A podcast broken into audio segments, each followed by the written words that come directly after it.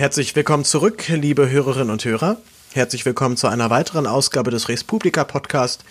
Mein Name ist Paul Gäbler, ich bin der Host dieses Podcasts und ja, das Willkommen zurück geht erstmal auch an mich, denn ich war weg. Ich war zwei Monate jetzt im Ausland, ich war in Südamerika unterwegs, genauer genommen in Peru und in Kolumbien. Neun Wochen waren es, wenn man ganz präzise sein möchte. Ich hatte eine wunderbare Zeit, ich habe sehr viel gesehen, ich habe sehr viel Neues gelernt und möchte diese Erfahrung natürlich auch mit euch teilen. Und ich glaube, das Medium Podcast bietet sich gerade für Reiseerlebnisse perfekt an. Ich habe ja aus der in der Zeit auch geblockt, als ich unten war, habe aber auch schnell gemerkt, dass ähm, gerade wenn, wenn ich mich jetzt so ans Podcasten gewöhnt habe, der Umstieg dann wieder hin zum Schreiben schon eigenartig ist, weil man immer denkt, ach, ich könnte es jetzt einfach auch erzählen, dann wäre es so viel weniger Arbeit.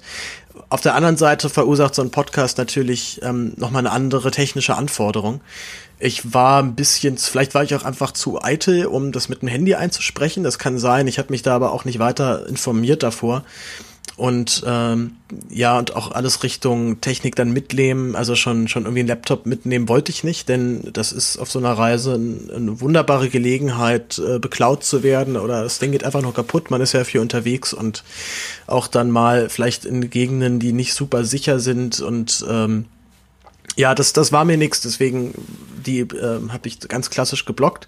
Auch wenn ich irgendwann gemerkt habe, dass ich ungefähr so für so ein paar Freunde und meine Familie blogge. Das, äh, da war ich dann auch wieder, wieder enttäuscht und habe den Blog irgendwann, glaube in Kolumbien so ein bisschen eingestampft.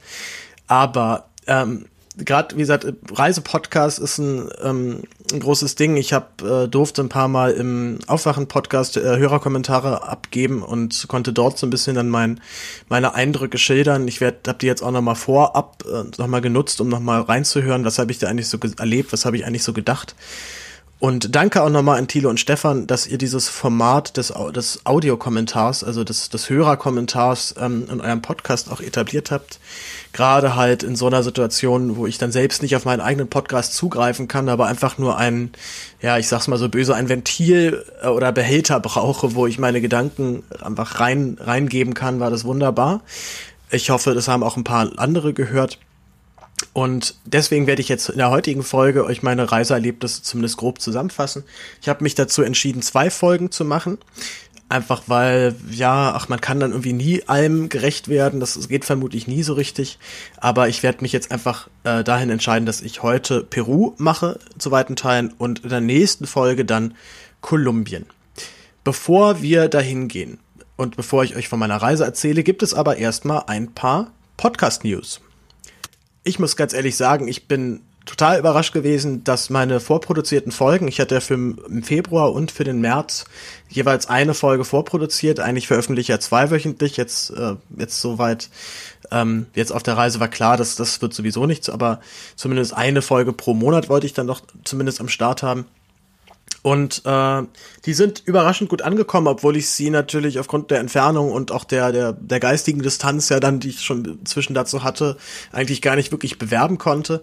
Äh, Gerade die eine Folge äh, mit, äh, jetzt sage ich den Thomas, Thomas Laschig vom Volksverpetzer, äh, die wurde sehr gut angenommen, hat viele Aufrufe gehabt, war ich sehr froh drüber. Äh, der Volksverpetzer hat das auch nochmal geteilt. Danke auch nochmal an der Stelle. Und die letzte Folge aus vom 18. März, ähm, die war ja nun wirklich eher so mehr schlecht als recht irgendwie so zusammengewürfelt. Ich habe das wirklich immer nur als, ich hatte das Interview, was ich glaube ich schon ein oder zwei Monate davor aufgenommen hatte, so auf, auf Halde gehalten für den Fall, ähm, dass ich, dass ich, also dass ich einfach eine gute, gute bereits fertige Folge eigentlich hatte, wo ich nur anmoderieren muss. Dann habe ich jetzt aber noch nicht mal das Anmoderieren geschafft, bevor ich die Folge veröffentlicht habe. Also, ähm, naja, Pustekuchen, aber ich glaube trotzdem, dass äh, die Folge wurde auf jeden Fall auch gehört und da bin ich sehr froh drüber. Vielen Dank an alle, die sich ähm, diese ein bisschen lieblos einfach so dahingeklatschte Folge trotzdem angehört haben. Und äh, ja, auch noch wichtige Podcast-News. Äh, bei mir gibt es äh, privater Art äh, große Umwälzungen. Naja, so groß ist es jetzt auch nicht, jetzt übertreibe ich, aber wer äh, den Podcast regelmäßig hört, der weiß ja, dass ich SPD-Mitglied bin. Ich muss jetzt allerdings sagen, SPD-Mitglied war. Ich habe, glaube ich, auch schon erzählt von meinem etwas ambivalenten Verhältnis zu dieser Partei. Ich bin bereits einmal eingetreten, 2013, äh, um gegen die GroKo zu stimmen. Nicht mit sonderlich viel Erfolg, bin zwei Jahre später wieder ausgetreten und bin ja jetzt dann Ende Na, wann war die Wahl? Na, Anfang 2018 bin ich etwa wieder eingetreten, weil ja dann wieder dieselbe Debatte losging. Oh, gehen wir jetzt eine GroKo? Und das waren, es war eigentlich eine Blaupause der, der Ereignis vor dann damals äh, fünf Jahren. Es hat sich wenig geändert bei den Argumenten für die GroKo. Es haben sich tatsächlich auch noch nicht mal die Köpfe geändert. Es waren dieselben Leute mit denselben Sprüchen, die da ankamen. Und ich war ja schon wieder auf dem Level, dass ich dachte, ach, eigentlich habe ich keinen Bock mehr. Ich glaube, diesen ganzen Erneuerungs, äh, das ganze Erneuerungsgedöns glaube ich den eh nicht. Und äh, wenn sich ein Olaf Scholz in die Tagesthemen setzt und sagt, naja, wir brauchen schon echt jetzt nochmal die Erneuerung der SPD, hm, naja, ist halt irgendwie immer noch derselbe, derselbe Hanse, der da vorne steht und eine Erneuerung wirkt dann doch ein bisschen unglaubwürdig, wenn man noch nicht mal bereit ist, sich von führenden Köpfen zu trennen oder auch mal größere politische Ideen dann auch mal über Bord zu schmeißen. Nun habe ich mir gedacht, okay, ich bin schon mal ausgetreten, jetzt können die aber eigentlich mal austreten. Und habe äh, bisschen provozierend dem Parteivorstand eine E-Mail geschrieben. Diese E-Mail äh, hatte den Inhalt, dass ich äh, auch Mitglied von der Partei Die Partei bin. Das äh, stimmt auch, das war jetzt keine Finte oder keine, ähm, das war jetzt kein Blödsinn, den ich da geschrieben habe. Ich war schon vor einiger Zeit Mitglied der, äh, der von der Partei Die Partei und habe darauf hingewiesen, dass das doch wahrscheinlich mit dem Parteiengesetz nicht in, Verein, nicht in Einklang zu bringen ist. Ähm, und tatsächlich, ja, es war nicht in Einklang zu bringen. Die, es kam eine E-Mail zurück mit dem Hinweis, naja, das, also Doppelmitgliedschaften gehen echt gar nicht und äh, da müsstest du dich jetzt schon entscheiden. Und bitte teil uns doch mit, ob du weiter noch Mitglied der SPD sein möchtest. Äh, ich habe dann daraufhin dieses, ähm, diesen Vorgang bei Twitter veröffentlicht. Martin Sonneborn hat dann sogar mein, mein Tweet geteilt. Das war mit der, der schönste Tag meines gesamten Lebens bis jetzt. Und ähm, das Ganze bekam eine gewisse Dynamik dann jetzt noch, als ich, da war ich schon auf der Reise, dann einen Brief bekam, den mir mein Mitwohner zugeschickt hat, also dann abfotografiert und zugeschickt hatte, wo dann auch nochmal drin stand, ja, Herr Gäbler, wir haben gehört, Sie sind Mitglied von der Partei Die Partei, das geht nicht, ähm, wenn Sie nicht innerhalb von zwei Wochen uns mitteilen, dass Sie aus der Partei Die Partei ausgetreten sind, dann geht das als Ausschluss aus der, also als Austritt aus der SPD. Also man hat es äh, so hingedreht, dass ich nicht, also dass ich selber aussteige sozusagen, weil ich mich ja weigere, äh, Mitglied, nicht mehr Mitglied von der Partei, die Partei zu sein. Und ja, ich bin äh, damit offiziell aus der SPD geschmissen worden und ich bin darauf, um ehrlich zu sein, ein bisschen stolz. Äh, ich glaube auch, dass sich das im weiteren Lebenslauf immer gut bemerkbar macht, äh, bei jeder Bewerbung nochmal, noch mal, oder in den Lebenslauf nochmal zu schreiben, dass man ja damals aus der SPD geschmissen wurde. Und äh, ja, also jetzt mal die Satire-Fassade beiseite. Das ist schon irgendwie bitter, wenn man, wenn man es in der Partei nicht schafft, einen Thilo Sarrazin auszuschließen, aber dann die Doppelmitgliedschaft unweigerlich zum Ausschluss führt. Die einzigen beiden Parteien, die keine, äh, die kein Problem mit Doppelmitgliedschaften haben, sind übrigens die Partei, also die Partei, die Partei und die, äh, die Piraten. Die, bei den Piraten sind auch Doppelmitgliedschaften möglich. Ich glaube, auch dort gibt es dann Abstufungen. Also ich glaube, es wird schwierig, äh, naja, also Ziele von, von den Piraten mit der AfD zu vereinen, aber man hat sich dort für eine, für eine tolerantere Schiene, für eine tolerantere Maßnahme ausgesprochen. Und ja, ich äh, habe auch innerhalb von, von ehemaligen SPD-Lern für meine Aktion nicht sonderlich viel Verständnis bekommen. Das habe ich auch nicht erwartet. Das ist auch wahrscheinlich in deren Position als überzeugte Parteimitglieder natürlich schwierig. Aber ich sehe schon genau dieses, äh, na, dieses, man darf nicht in einer anderen Partei sein, schon so ein bisschen kritisch, weil so richtig nachvollziehen kann ich es nicht. Ich gibt da schließlich gar genug Schnittmengen und die Parteien sind nicht mehr so äh, sind nicht mehr so unterschiedlich voneinander, wie sie es vielleicht früher noch mal waren. Also ähm, ich sag mal, früher war es vielleicht wirklich überhaupt nicht möglich, mit oder die CDU und die SPD gleichzeitig irgendwie gut zu finden. Äh, das ist heutzutage nach viel zu vielen Jahren GroKo absolut drin.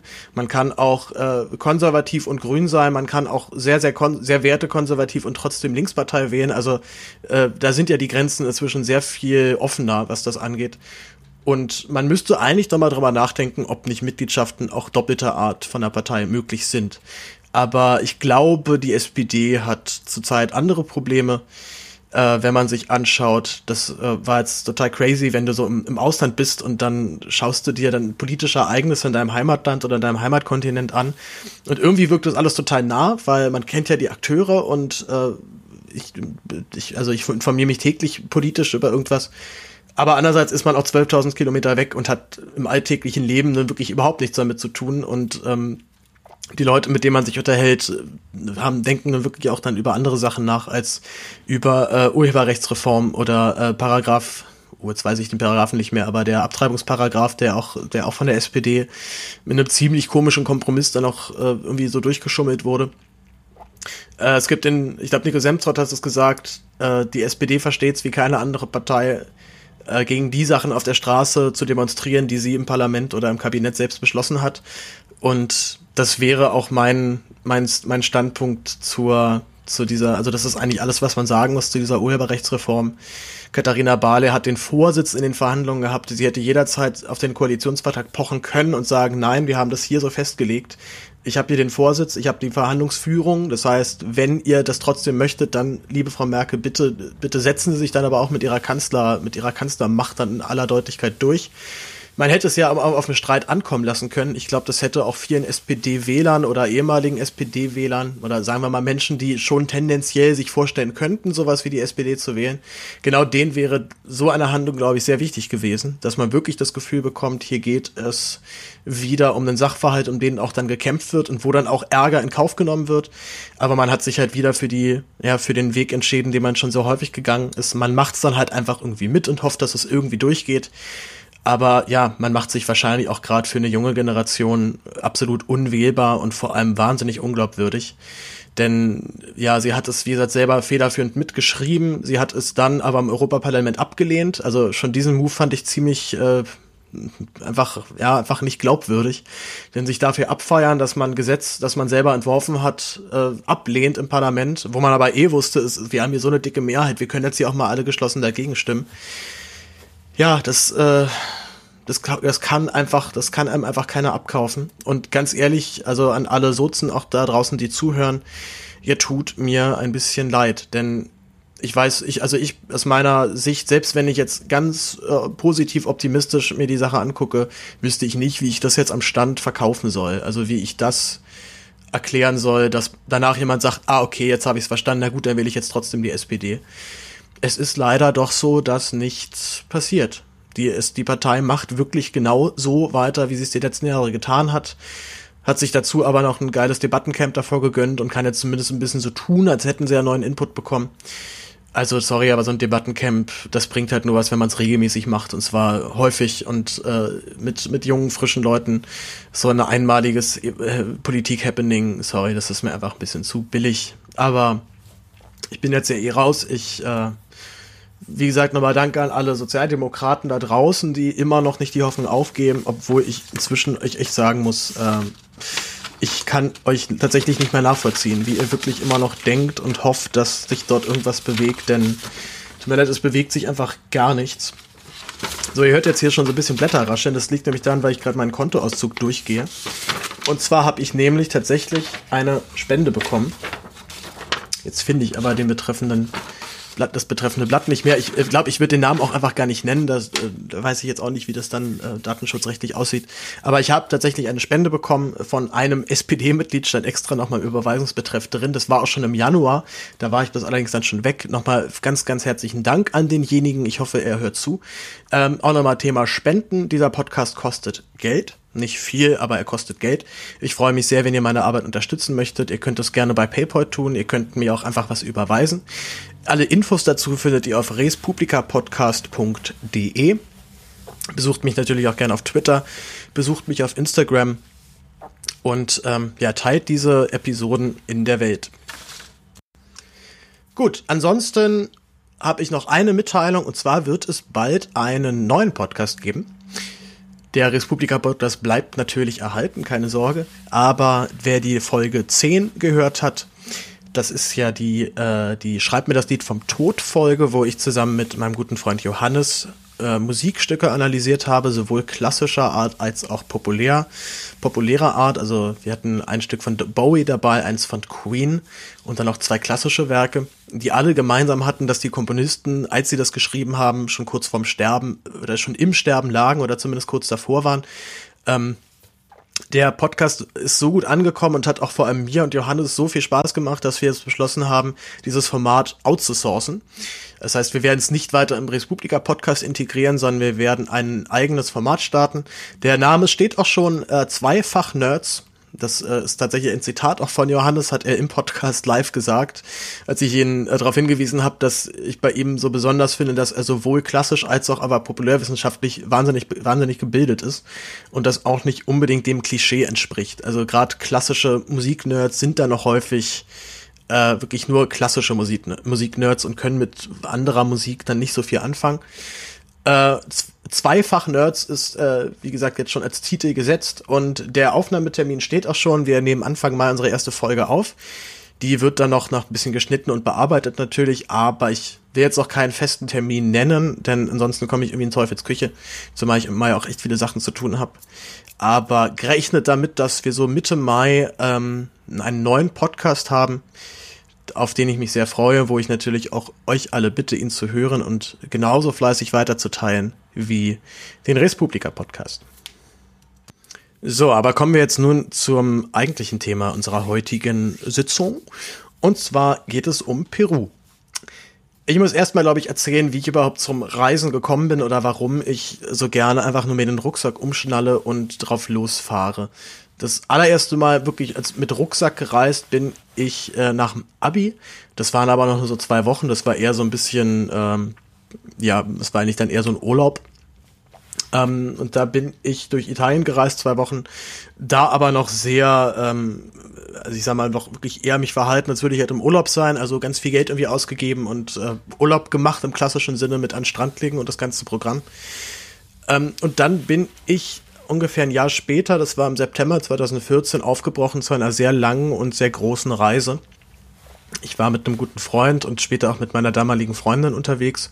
Ein halbes Jahr insgesamt war ich weg. Ich habe in den USA angefangen, habe mich einen Monat durch die USA gearbeitet. Dann war, war ich anderthalb Monate in Mexiko, beziehungsweise waren wir anderthalb Monate in Mexiko. Und dann ein, drei Wochen auf Kuba. Und dann sind wir nach, äh, nach Kolumbien geflogen wir hatten eigentlich dann noch so um die drei Monate Zeit und ich dachte, naja gut, jetzt können wir uns auf jeden Fall noch ein bisschen was von Südamerika anschauen, vielleicht noch nach Peru weiterreisen. Aber Pustekuchen, denn Kolumbien war so schön und so, äh, so einnehmend, dass wir tatsächlich drei volle Monate in diesem Land verbracht haben damals. Davon auch einen Monat komplett in Bogota gearbeitet, also schon auch viel Zeit dann gestreckt.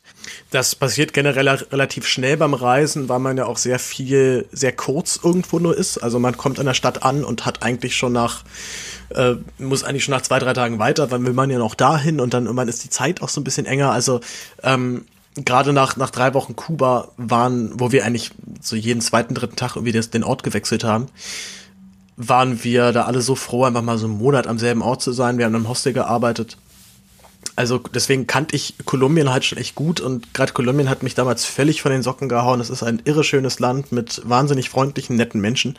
Dazu hören wir aber in der nächsten Folge nochmal ausführlicher mehr.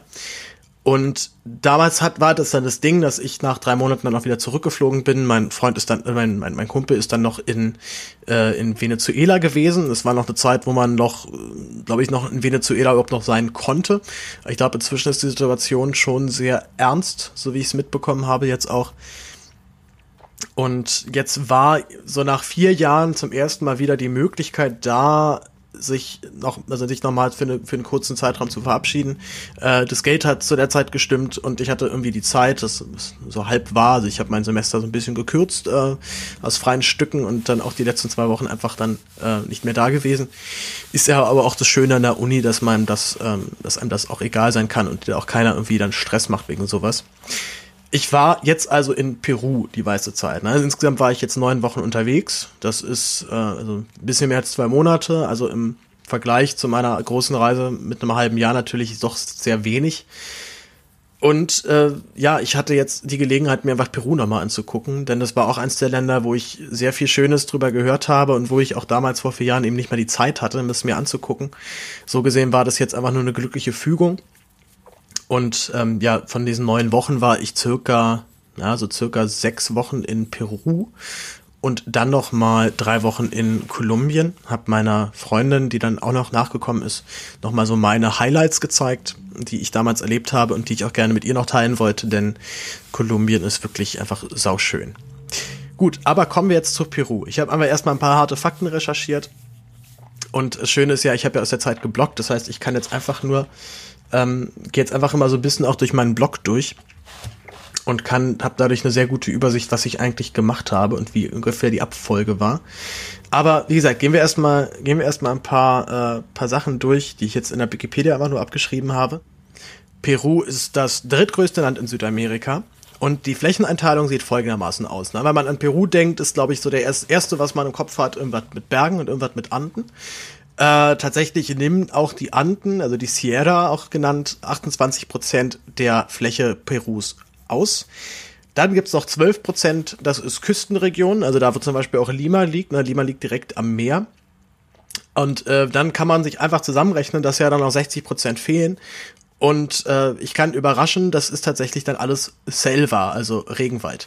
Der, also mehr als die Hälfte des Landes ist nur Regenwald und der ist auch weitestgehend unerschlossen. Denn im Regenwald, das ist, äh, ich kann jetzt auch aus eigener Erfahrung sagen, weil ich da war, es ist äh, kein Gebiet, wo sich Menschen aufhalten sollten, würde ich jetzt aus meiner Perspektive sagen, oder zumindest kein Mitteleuropäer äh, eigentlich gibt die, die Natur mehrmals deutliche Hinweise, dass hier die Natur vorherrscht und nicht der Mensch und die Natur derartig unbändig ist, dass ein Leben im Regenwald äh, zumindest dieser, dieser westlichen zivilisierten Form nicht möglich ist. Und tatsächlich machen mich solche Erfahrungen oder auch äh, oder einfach dieses, dieses Wissen, dass jetzt, äh, wenn du, wenn du im Regenwald bist und dann in irgendeine Richtung guckst und aber weißt, jetzt kommt hier hunderte Kilometer nichts außer Regenwald, da ist kein Mensch, da sind vielleicht indigene Völker noch irgendwo zu finden, teilweise auch indigene Völker, die keinen Zugang zur Zivilisation haben und auch noch nie hatten. Und irgendwie finde ich es dann noch angenehm, dass man, auch wenn wir zwar mal hören, der Regenwald wird abgeholzt, wie blöde, man doch noch weiß, okay, da ist echt noch richtig viel da und auch richtig viel, was wir noch nicht wissen. Umso schlimmer ist natürlich, dass das, was wir noch da haben, ja auch in wahnsinniger Härte und Geschwindigkeit abgeholzt wird. Einfach, ich verweise da nochmal auf Bolsonaro in Brasilien, der auch gerade jetzt angekündigt hat, da nochmal deutlich, deutlich mehr Investoren ähm, oder deutlich investorenfreundlicher zu sein, was das angeht. Und äh, das ist in Peru noch ein bisschen entspannter, denn äh, Peru versucht zumindest mehr und mehr doch Naturschutzgebiete einzurichten. Ist vor allem, was die indigenen oder den Schutz der indigenen Völker angeht, ein Vorreiter in Südamerika. Es war zum Beispiel auch das erste Land, was die Sprache Quechua als Amtssprache aufgenommen hat. Das ist die alte Sprache der Inka. Ähm, Peru hat 31 Millionen Einwohner. Die Tendenz ist leicht steigend. Auch schon da kann man aber erkennen, dass na, die, ich sag mal, die allgemeine gesellschaftliche Entwicklung international auch in Peru, auch vor Peru nicht halt macht. Auch dort gibt es schon leichten Bevölkerungsrückgang. Die Gesellschaft ist zwar noch äh, sehr hart religiös, also ich glaube, sechs, genau 76 Prozent sind katholisch, 14 Prozent sind evangelisch. Gerade mal 0,5 Prozent sind äh, Mitglieder einer indigenen äh, Religionsgruppe, wenn man die überhaupt als eigene Religion fassen kann. Also, wie gesagt, 90 Prozent sind christlich und das christliche Weltbild dringt dann doch schon in weiten Teilen durch. Also selbst auch Leute meiner Generation, die studieren und äh, Englisch sprechen und wo man eigentlich das Gefühl hat, okay, die sind gar nicht genauso modern drauf wie jetzt, wie jetzt der Durchschnittsmensch aus, aus Europa. Auch die sind dann immer noch richtig hart religiös und gerade auch das, das, also auch kein Sex vor der Ehe wird dann auch noch echt durchgezogen, manchmal in den Ländern. Äh, fand ich dann auch immer wieder krass. Ähm, die andere indigene Sprache, die auch noch gesprochen wird, ist Aymara. Aymara ist ebenfalls eine Indianersprache, die vorwiegend um den Titicacasee beheimatet ist. Der Titicacasee ist der größte beschiffbare See der Welt. Er ist aber allerdings leider, wie ich auch festgestellt habe, als ich jetzt dort war, auch einer der verschmutztesten Seen der Welt. Aber wollen wir doch direkt mal anfangen. Ich gehe jetzt einfach hier chronologisch meine, meinen Reiseablauf durch. Äh, das Ganze beginnt natürlich mit einem Flug. Ich bin über London und dann über New York nach Lima geflogen, also drei Flugzeuge, die ich bestiegen habe. Äh, äh, ja, so klimaökologisch mäßig ist das natürlich total für den Arsch, das weiß ich auch. Und ich habe zumindest so ein bisschen Abbitte jetzt geleistet, als ich meine Flüge über Atmosphäre äh, kompensiert habe.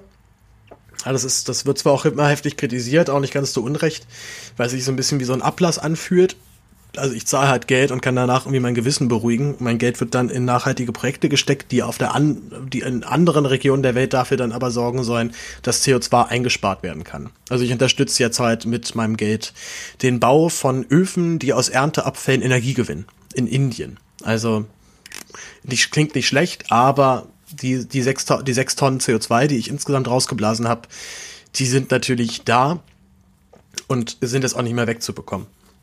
Das ist aber generell sowieso so ein Problem, was ich festgestellt habe beim Reisen. Ähm, es ist, also es gibt keine keine andere Möglichkeit, sauber auf einen anderen Kontinent zu kommen.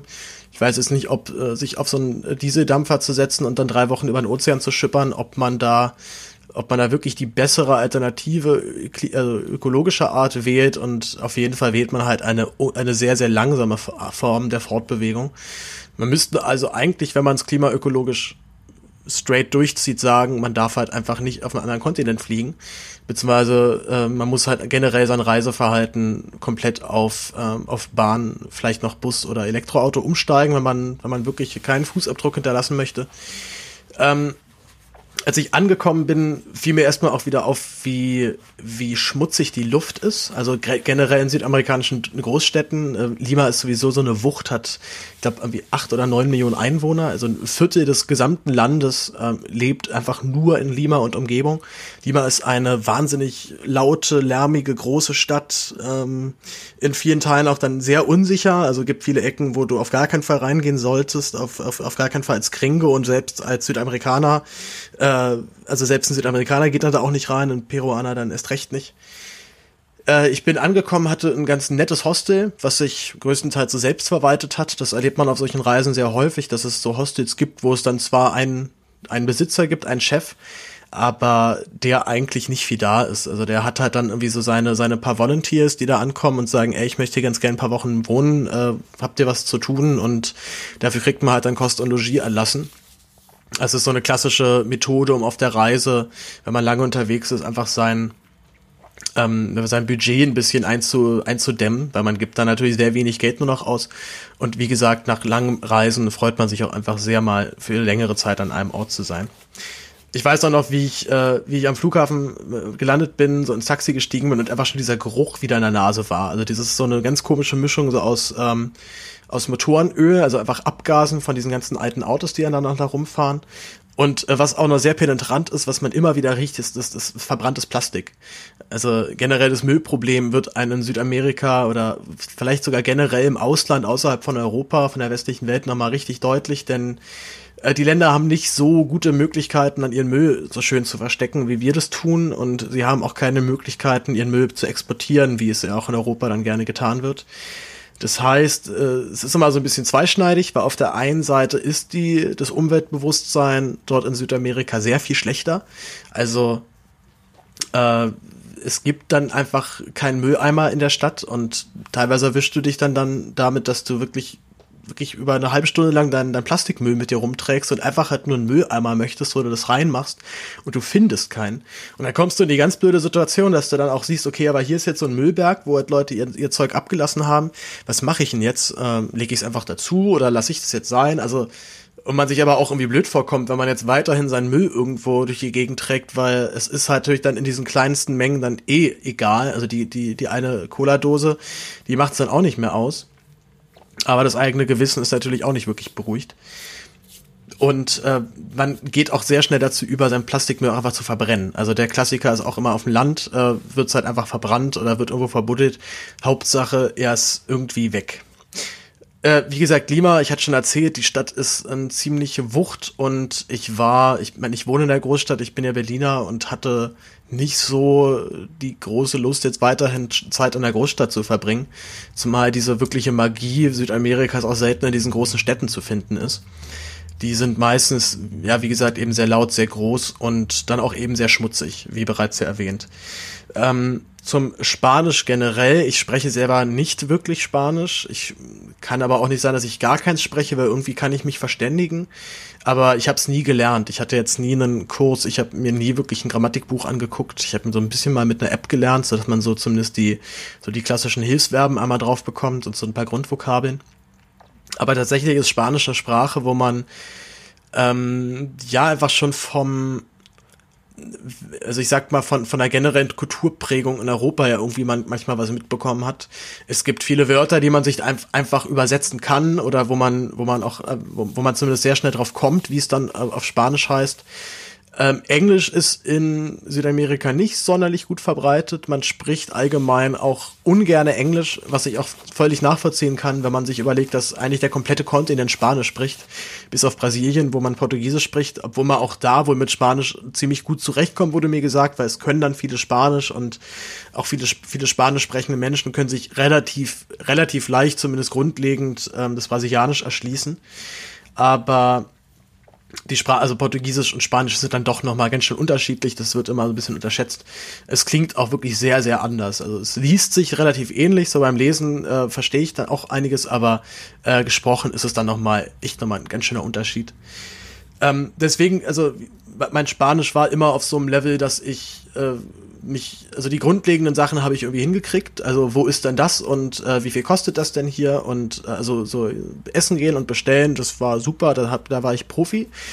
Aber alles, was darüber hinausging, war dann schon eher schwieriger. Aber auch im Lauf der Reise habe ich gemerkt, so, also immer zum Beispiel mit Taxifahrern konnte ich mich irgendwie immer unterhalten, auf, auf eine ganz komische Weise. Und es hat dann immer so wie Smalltalk gereicht. Also ich konnte erzählen, was ich so gemacht habe, was ich studiere, äh, wo, wo ich jetzt noch so hinfahre oder wo ich herkomme. Und habe dann auch immer das meiste verstanden.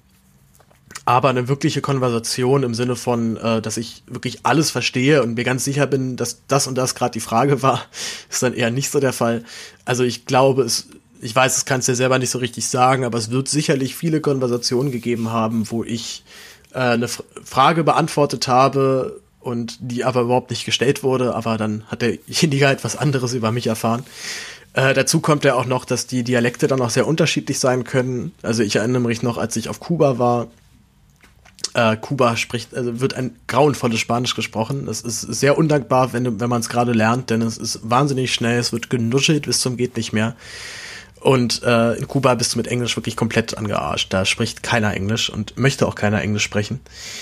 Ähm, ja, nun gut. Wie gesagt, ich bin immer noch in Lima jetzt in meiner äh, meiner Erzählung. Und ich weiß, als ich in Lima war, habe ich zum ersten Mal von der Fridays for Future Bewegung mitbekommen und habe mich dann natürlich auch wieder so ein bisschen schlecht gefühlt, denn es ist eigentlich genau die Bewegung, auf die ich meine ganze Jugend äh, Erwachsenenzeit immer gewartet habe. Also es war ich habe mir jetzt halt gedacht, es muss doch irgendwann mal der Aufschrei kommen, aus gerade aus unserer Generation, die ja dann eben genau diesen, den, diesen vollen Klimawandel dann abbekommt. Also wer ähm, irgendwie in Weise ist in 20, 30 Jahren vermutlich tot, der sieht natürlich bestimmten Entwicklungen ein bisschen entspannter entgegen, als jetzt unsere Generation es tut. Aber ja, dann ist natürlich dieser schöne Gegensatz da, dass ich gerade sechs Tonnen CO2 rausgeblasen habe, als ich hierhin geflogen bin. Und äh, wir alle, die ganzen Traveler, die in so einem Hostel ja dann verbringen, ja auch schon eher, ich sag mal, dem linksliberalen Milieu zuzuordnen sind, ja dann sehr weltoffen sind, äh, tolerant. Und ich bin mir auch sehr sicher, dass dieses ganze Gereise, wofür unsere Generation auch so berühmt, berüchtigt ist, auch schon daher kommt, dass wir halt ähm, äh, oder, oder auch schon auf jeden Fall auch den, Eff äh, der Effekt ist, dass wir halt eben so weltoffen, so tolerant sind und bestimmte Neigungen halt in unserer Generation eigentlich nicht sonderlich viel Anklang finden. Ähm, und ich fürchte auch, dass gerade dieses, also gerade das Fliegen, auch das Weiterreisen auch ein Privileg ist, wovon sich viele nur sehr, sehr ungerne trennen werden, also ich eingeschlossen. Aber ja, wir müssen es natürlich so knallhart sagen, das Fliegen ist halt ein riesiger Faktor dabei. Und ähm, ich, wie gesagt, ich habe drei Flugzeuge bestiegen. Ja, das meiste CO2 ballern wir halt eben bei Start und Landung raus. Da wird halt der meiste Kraftstoff verbraucht. Also so ein längerer Flug ist manchmal dann überraschend, also hat dann überraschend weniger Schadstoffe ausgestoßen als so ein kurzer Flug. Deswegen, ähm, man kann eigentlich halt nur beten, dass wir irgendwann in nächster Zeit eine Möglichkeit erfinden, die es uns möglich macht, grün zu fliegen, ohne CO2-Ausstoß. Und bis es dahin, bis es halt noch nicht so weit ist, ähm, ja, werde auch ich äh, auf jeden Fall dieses Jahr nicht mehr fliegen. Und das ist dann, eventuell muss ich dann auch irgendeinen Urlaub verzichten oder ich äh, muss dann eine umständliche und lange und viel teurere Verbindung mit der Bahn nehmen, aber ähm, das ist schon wichtig, glaube ich. Ja, das war, das war dann auch so komisch, weil man sitzt irgendwie in Südamerika und auf einmal stehen dann, stehen dann Leute in Deutschland auf und protestieren für Klimaschutz. Also ich fand das äh, total toll. Bin allerdings dann auch sehr schnell aus Lima geflohen. Und wie gesagt, so richtig, ähm, richtig toll fand ich die Stadt nicht. Es gab dann auch ein Erlebnis, dass ich dann Donnerstag, dass ich dann in einer Nacht äh, überhaupt nicht schlafen konnte, weil direkt neben dem Hostel, wo ich war, ein Techno-Club aufgemacht hat. an einem, wie gesagt, an einem Donnerstagabend, also jetzt eigentlich nicht so der klassische, äh, der klassische Partytag. Und äh, Magic Santiago hat da aufgelegt. Ich kannte ihn auch noch nicht. Es war auch eigentlich auch ganz stabiler Techno. Ich war da ganz zufrieden und äh, hätte mich an sich auch in der Musik nicht gestört und äh, mit Kopfhörern ist dann eh alles kein Problem und ähm, Techno aus der Ferne kenne ich auch von Festivals, da kann ich eigentlich ganz gut zu pennen. Aber was das Problem war, dass die Alarmanlagen der umstehenden Autos immer angegangen sind und zwar wirklich im Zwei-Minuten-Takt. Und wenn du halt dann ja, also du drehst halt echt irgendwann durch. Also das ist, das ist wieder so ein, äh, für mich war das so ein klassisches Südamerika-Beispiel. So, da ist halt irgendwie ein Club und da ist fette Mucke und äh, ja, die Alarmanlagen gehen los. Es kann keiner pennen. Also ich kann mir nicht vorstellen, dass irgendjemand in der Nachbarschaft da eine gute, gute Nacht gehabt hat. Aber nein, es steht natürlich auch keiner auf und parkt sein Auto um. Wohin, warum denn auch? Weil vielleicht sind diejenigen dann auch gar nicht da oder was auch immer. Und zumal es ja auch so heiß ist in Lima, ist ja auch eigentlich immer alles offen. Also die ganze Baustruktur der Gebäude dort ist sehr, ähm, ist generell offen. Man hat eigentlich nie wirklich einen komplett luftabgeschlossenen Raum. Und äh, dementsprechend ist natürlich dann auch so ein piependes, lärmendes Auto auf der Straße besonders laut und fühlt sich wirklich an, als würde man direkt daneben stehen. Das war also ein guter Grund, äh, Lima den Rücken zu kehren. Ich habe dann allerdings einen großen Fehler gemacht und bin äh, nach Huacachina gefahren. Huacachina ist eine Oase in der Wüste. Ich war davon noch nie in der Wüste gewesen und wollte mir das eigentlich ganz gerne mal angucken. Ich wusste allerdings nicht, wie touristisch diese, diese Oase in der Wüste ausgebaut ist. Ich bin davor, noch, davor zwar noch gewarnt worden, war dann aber doch ganz schön entsetzt, wie es dort zugeht. Und ich war auch noch an einem Wochenende da, also es war wahnsinnig voll. Und die schöne Wüste, ja, also habe ich dann auch gemerkt, wird irgendwann dann doch überraschend langweilig, denn es ist dann doch unterm Strich immer nur sehr viel Sand. Äh, die Oase selber ist eigentlich total hübsch und wird bestimmt auch mal früher total toll und nett gewesen sein, aber jetzt ist es halt leider zu einer Touristenattraktion verkommen und ähm, es baden viel zu viele Menschen in einem viel zu kleinen See. Es gibt viel zu viele Hostels und Hotels direkt nebenan, die dann auch überraschend teuer sind. Also die sind wirklich einmal um die Oase rumgebaut worden. Und die einzige wirkliche Attraktion in dieser Wüste ist dann, dass man Sandboard fahren kann. Also man schneidet sich ein Surfbrett um und ähm, und gleitet einmal die, die, diese Wüstenhänge runter. Das habe ich überlegt zu machen, war dann aber doch einfach zu faul und dann kann man sich zwar noch mit so einem fetten Jeep durch die, ähm, durch die Wüste karren lassen, aber da hat man, da habe ich dann richtig gesehen, wie auf der, auf dem Sandboden dann diese, diese Rußpartikel dann auch, also richtig zu sehen waren, dass wirklich so eine kleine, dünne, schwarze Schicht über dem Sand lag. Und das war dann eigentlich auch nochmal ein Grund, ähm, sich das nicht zu geben. Ich habe dann im, im billigsten Hostel der, der, äh, der Stadt, also dieses, dieses Ortes eingecheckt und war der einzige Gast, was so ein bisschen deprimierend war. Ich bin ja alleine gereist und ähm, kann eigentlich generell das nur jedem empfehlen, alleine zu reisen. Es hat sehr viele Vorteile, die es mit sich bringt. Einem alleine schon, dass man machen und tun kann, was man möchte. Es ist vollkommen egal. Keiner hindert dich daran, irgendwo anders hinzugehen, wenn es dir an einem Ort nicht gefällt. Und ähm, es ist natürlich so ein bisschen eine Typsache. Ich bin tatsächlich gerne alleine und habe auch nie so ein Problem damit gehabt, mir dann neue Leute zu suchen, mit denen ich dann irgendwie was mache. Oder wenn sich da eben nichts ergibt, dann mache ich halt eben einfach Sachen alleine. Und gerade einfach durch Städte laufen, äh, sich Sachen angucken, ist alleine dann doch ein bisschen entspannter. So, ich war ein halbes Jahr mit zwei Leuten zusammenreisen und sie hat, hatte mich sehr danach gesehnt, jetzt mal eine Reise alleine zu unternehmen. Denn man muss halt dann immer auf den warten und auf der. Das ist, also ist ja auch völlig okay. Man wartet ja genauso auch auf mich, aber äh, fand ich dann doch sehr angenehm, einfach die, so, eine, so eine Reise komplett ohne, ohne Begleitung äh, auf, auf mich zu nehmen. Denn man hat natürlich ein Freiheitslevel, was dir so überhaupt nicht niemals geboten werden kann. Ähm, ich habe mich dann nach Wakachina, nachdem ich dort irgendwie einen Tag in diesem Hostel dann rumgehangen habe und äh, ich habe, glaube ich, mein vorwiegend viel Blog, Blog dann dort geschrieben, habe ich mich entschieden, ähm, weiterzuziehen und dann bin ich in Arequipa gelandet. Arequipa ist eine Stadt direkt im, ähm, direkt also schon, schon nah an den Anden dran. Es ist noch, ein, es ist schon ziemlich gebirgig, ist auch schon deutlich höher und auch vor allem deutlich kühler aber die richtig dicken Anden kamen dann erst ein bisschen später. Äh, Arequipa ist eine alte, äh, eine alte spanische Kolonialstadt. Und äh, da gibt's gibt's einen schönen interessanten Fun Fact historischer Art. Die Stadt wird auch gerne die weiße Stadt genannt, oder La, La Ciudad Blanca. Und das gibt zwei Gründe, warum die so heißt. Die eine, ich sag mal, die etwas schönere Erklärung ist die, dass ähm, das Arequipa ähm, aus, aus äh, Lavastein gebaut worden ist, also, also, also weißen, ähm, also aus, aus weißen, ähm, aus weißen Steinen gefertigt wurde, zumindest diese alte historische Innenstadt und deswegen dann einfach weiß ist und dementsprechend auch so genannt wurde.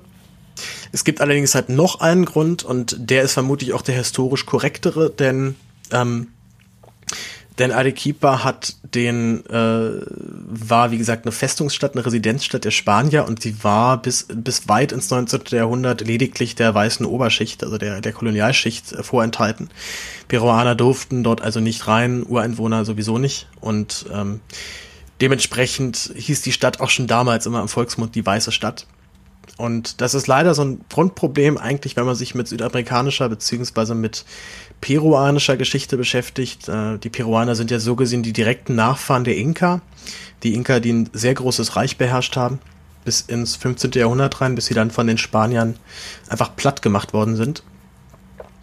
Und die gesamte Geschichte dieses Kontinents ist durchtränkt von übelstem Rassismus, von, äh, von Pogromen, von, also eigentlich von, ja, man muss von Völkermorden sprechen.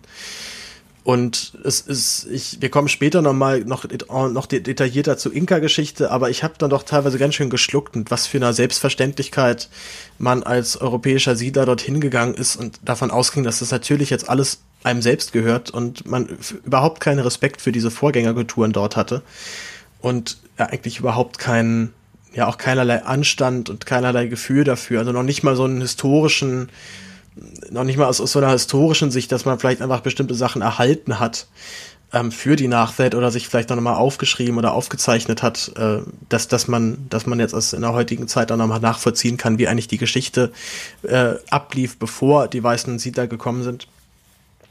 Naja, auf jeden Fall, das waren, äh, das war Arequipa. Ich habe dann in der Stadt auch überraschend viel Zeit verbracht und einfach halt nur mit äh, so im Hostel Zeit, also im Hostel irgendwie rumsitzen mit Leuten, also Leute kennenlernen. Und dann war ich aber noch wandern. Ich war im Kolka Canyon unterwegs.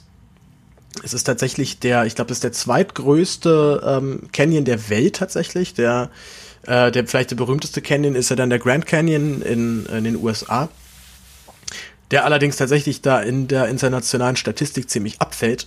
Der Kolka Canyon ist, geht wirklich wahnsinnig tief runter und äh, Wandern dort war eine irre Erfahrung. Ich weiß noch, wie ich im, äh, in so einem richtig, richtig beschissenen kleinen Local-Bus da hingefahren bin von Arequipa, der war spottbillig. Und Local-Busse sind dann immer wahnsinnig unbequem, aber man muss auch sagen, dass man dann natürlich auch die interessantesten Erfahrungen macht, oder ich sag mal die authentischsten Erfahrungen. Ähm, das war mir allerdings ein bisschen zu authentisch. Der Bus fuhr über Nacht und ähm, äh, mit, mit dem einen Typen, mit dem ich zusammen gewandert bin, äh, Fabio aus Freiburg, herzlichen Gruß an der Stelle, falls du zuhörst. Äh, der hat doch, der hat, hat mir noch erzählt, dass er halt direkt vor zwei Typen saß, die die ganze Nacht über eine Bluetooth-Box der Mucke gehört haben oder, oder YouTube-Videos, glaube ich, geschaut haben. Und äh, das ist für Peruaner oder generell für Südamerikaner echt okay. Also die Grenzen von dem, was man der Öffentlichkeit also bringen kann, ähm, sind sehr weit gesetzt und man muss, man muss es schon echt übertreiben, dass man die Leute dort so auf die Palme bringt, dass sie was sagen.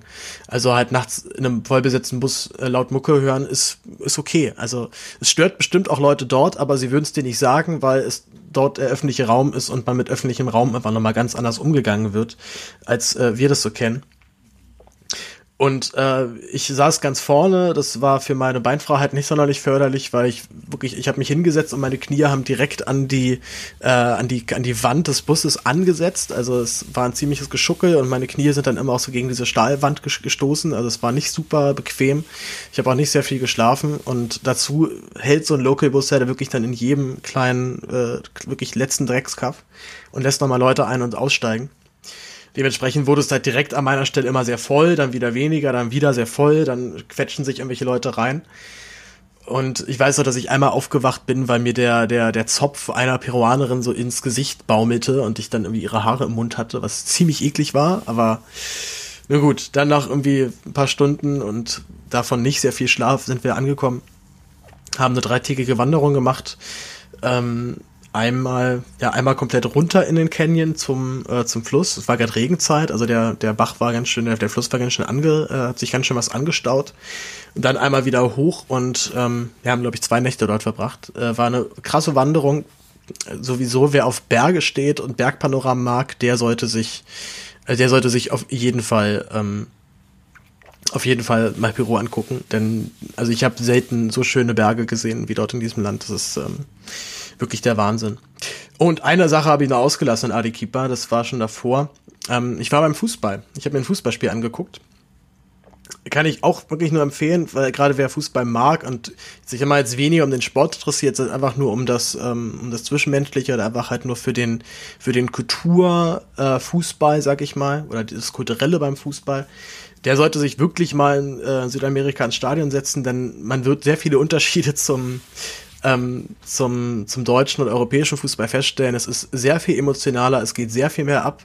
Der Fußball ist taktisch natürlich nicht so hoch wie dann jetzt in Deutschland oder in Europa generell, aber äh, also Leidenschaft stimmt da auf jeden Fall. Da wird halt wirklich in jeden Zweikampf reingegrätscht und äh, auch sehr übertrieben teilweise. Ich hatte das große Glück, dass ich in Arequipa dem FCB Melba zugucken konnte, wie er im, in der Qualifikation zur Copa Libertadores, das ist so die, das ist so die südamerikanische Champions League, gegen einen chilenischen Club angetreten ist. Gegen äh, Universidad de Chile, nee, Universidad de Santiago, glaube ich. Also es ist auch ein Hauptstadtclub. Äh, Chile hat somit eine der besten Ligen in Südamerika. Ähm, Universidad ist auch als absoluter Favorit in dieses Spiel gestartet, hat dann aber einen ziemlich schlechten, also einfach wirklich ein schlechtes Spiel hingelegt. Äh, Melba ist dann in der zweiten, zu Beginn der zweiten Hälfte die Führung geglückt und haben irgendwie es geschafft, diesen Vorspiel, diese, dieses 1 zu 0 dann über die Ziellinie zu bringen. Das Rückspiel habe ich dann aus der Ferne mitgekriegt, haben sie, glaube ich, unentschieden gespielt, also sind äh, damit qualifiziert und herzlichen Glückwunsch nochmal, denn der FCB Melba ist, glaube ich, nicht unbedingt bekannt als die die peruanische Perle des, äh, des Fußballs. Ähm, beim Fußballspiel selbst fand ich sehr interessant, dass ich äh, meinen Gürtel zum Beispiel nicht reinnehmen durfte. Also ich stand dann an der, an der Kontrolle und dann meinte der Typ halt zu mir, nee, hier, dein, dein Gürtel, den musst du draußen lassen. Äh, ich habe ihn gefragt, warum. Dann hat er so, ein, so, ein, hat er so nachgemacht, wie jemand mit einer Peitsche auf jemand draufschlägt. Also ich äh, konnte mir vorstellen, was sonst manchmal mit Gürteln passiert hier in Stadien. Hab den Gürtel abgemacht und habe ihn um den Stadionzaun rumgewickelt das war auch, äh, wurde mir auch gesagt, was ich ihn später abholen kann. Ich habe ihn natürlich dann beim Rausgehen vergessen, war ja klar. Ähm, die Fans sind wahnsinnig emotional. Ich stand, weil ich sonst keine Karten mehr bekommen habe, direkt im, ähm, Chinesisch, im, äh, im chinesischen, im chilenischen Block. Äh, bin dann auch ein paar Mal so dezent zurückgewichen, als dann äh, die peruanische Polizei einfach schon mal provisorisch so in die Menge reingeknüppelt hat. Und äh, ja, dann da ist natürlich das Spiel verloren wurde, bin ich dann, ich bin auch ein paar Minuten früher dann gegangen, also ich habe den Schlusspfiff dann nicht mehr direkt mitbekommen. Ähm, wurde mir auch dann von der Chilenin geraten, hier, nee, geh mal jetzt lieber weg hier, das könnte jetzt eventuell unangenehm werden und da willst du immer nicht blöd im Weg stehen. Ähm, man muss dazu halt sagen, dass die Chilenen generell in Südamerika nicht so beliebt sind. Und das geht tatsächlich zurück auf einen Krieg, der zwischen 1930 und 32 stattgefunden hat, oder zumindest in dieser Zeit zwischen, äh, zwischen Chile und Peru. Äh, Peru hat damals äh, Gebiete im Süden des Landes an Peru verloren und man ist aus, ich würde fast schon eher aus historischen Gründen sagen, ja, der Krieg liegt auch schon fast 100 Jahre zurück, ist man halt immer noch total pissig auf die blöden Chilenen und gerade Arequipa war, ähm, was auch sehr südlich liegt, eins, eins ich glaube, vielleicht sogar das Zentrum des Widerstandes gegen die Chilenen damals. Und dementsprechend war auch die Stimmung in der Stadt schon ganz schön aufgeheizt. Also ähm, es gab dann herrliche Szenen direkt am Marktplatz, wo dann eine Polizei, äh, eine Polizeiwand sich aufstellt, um ein Café und ein Restaurant abzuschirmen, wo sich chilenische Fans versammelt haben, die dann auch in, in typischer Art die, die, ähm, die Peruaner provoziert haben. Was ich aber total spannend fand, dass die, also die ganze Atmosphäre ist bei sowas immer sehr locker. Also selbst die Polizisten sind bei sowas echt, echt locker. Ähm, da sind da Leute mit ihren Kindern dabei und beschimpfen halt die blöden Chilenen und man hat nie das Gefühl, es könnte jetzt hier wirklich gefährlich werden. Tatsächlich fanden die Leute es einfach nur mega witzig, dass dann so ein Gringo mit in der Menge steht und äh, versucht, diese, diese Sprechchöre irgendwie nachzusingen, die die da von sich geben. Und äh, ja, es ist, es ist wirklich ein Family-Event. Also Fußball hat ein irren Kulturfaktor dort in diesen Ländern. Und ihr glaubt gar nicht, wie häufig ich mit irgendwelchen Leuten über Fußball geredet habe. Also das ist mit das erste Thema, was halt kommt, so wenn du halt, wenn dann jemand hört, oh, du bist aus Deutschland, ach krass, weil dann kommt erstmal Pizarro, der ist immer noch Nationalheld dort, dementsprechend kennt man auch Werder Bremen sehr gut und Bayern ja sowieso. Äh, in Kolumbien würde dich natürlich jeder auf Bayern München und Rames ansprechen, der gerade dort spielt. Und ich weiß, dass es viele Leute gibt, die Fußball mit Fußball gar nichts anfangen können oder das vielleicht sogar ablehnen. Und da kann ich auch diese, also gerade in der kommerziellen Kritik das komplett nachvollziehen. Und das sind auch die Sachen, die mich am Fußball zunehmend ankotzen. Aber gerade in Südamerika, wo man noch mal merkt, was für ein verbindendes Element es dabei gibt, dass ich mich halt dann äh, mit irgendeinem Menschen von, von der anderen Seite der Welt über peruanische Fußballspiele unterhalten kann. Ne? Also Jefferson Verfan wäre dann noch so ein Beispiel, der äh, bei Schalke ja sehr lange gespielt hat. Ich glaube, äh, nee, Guerrero ist, ist ja Franzose, aber ähm, also es gibt, ähm, es gibt, es gibt auf jeden Fall auch dann noch ein paar andere Beispiele, die mir jetzt gerade nicht mehr einfallen.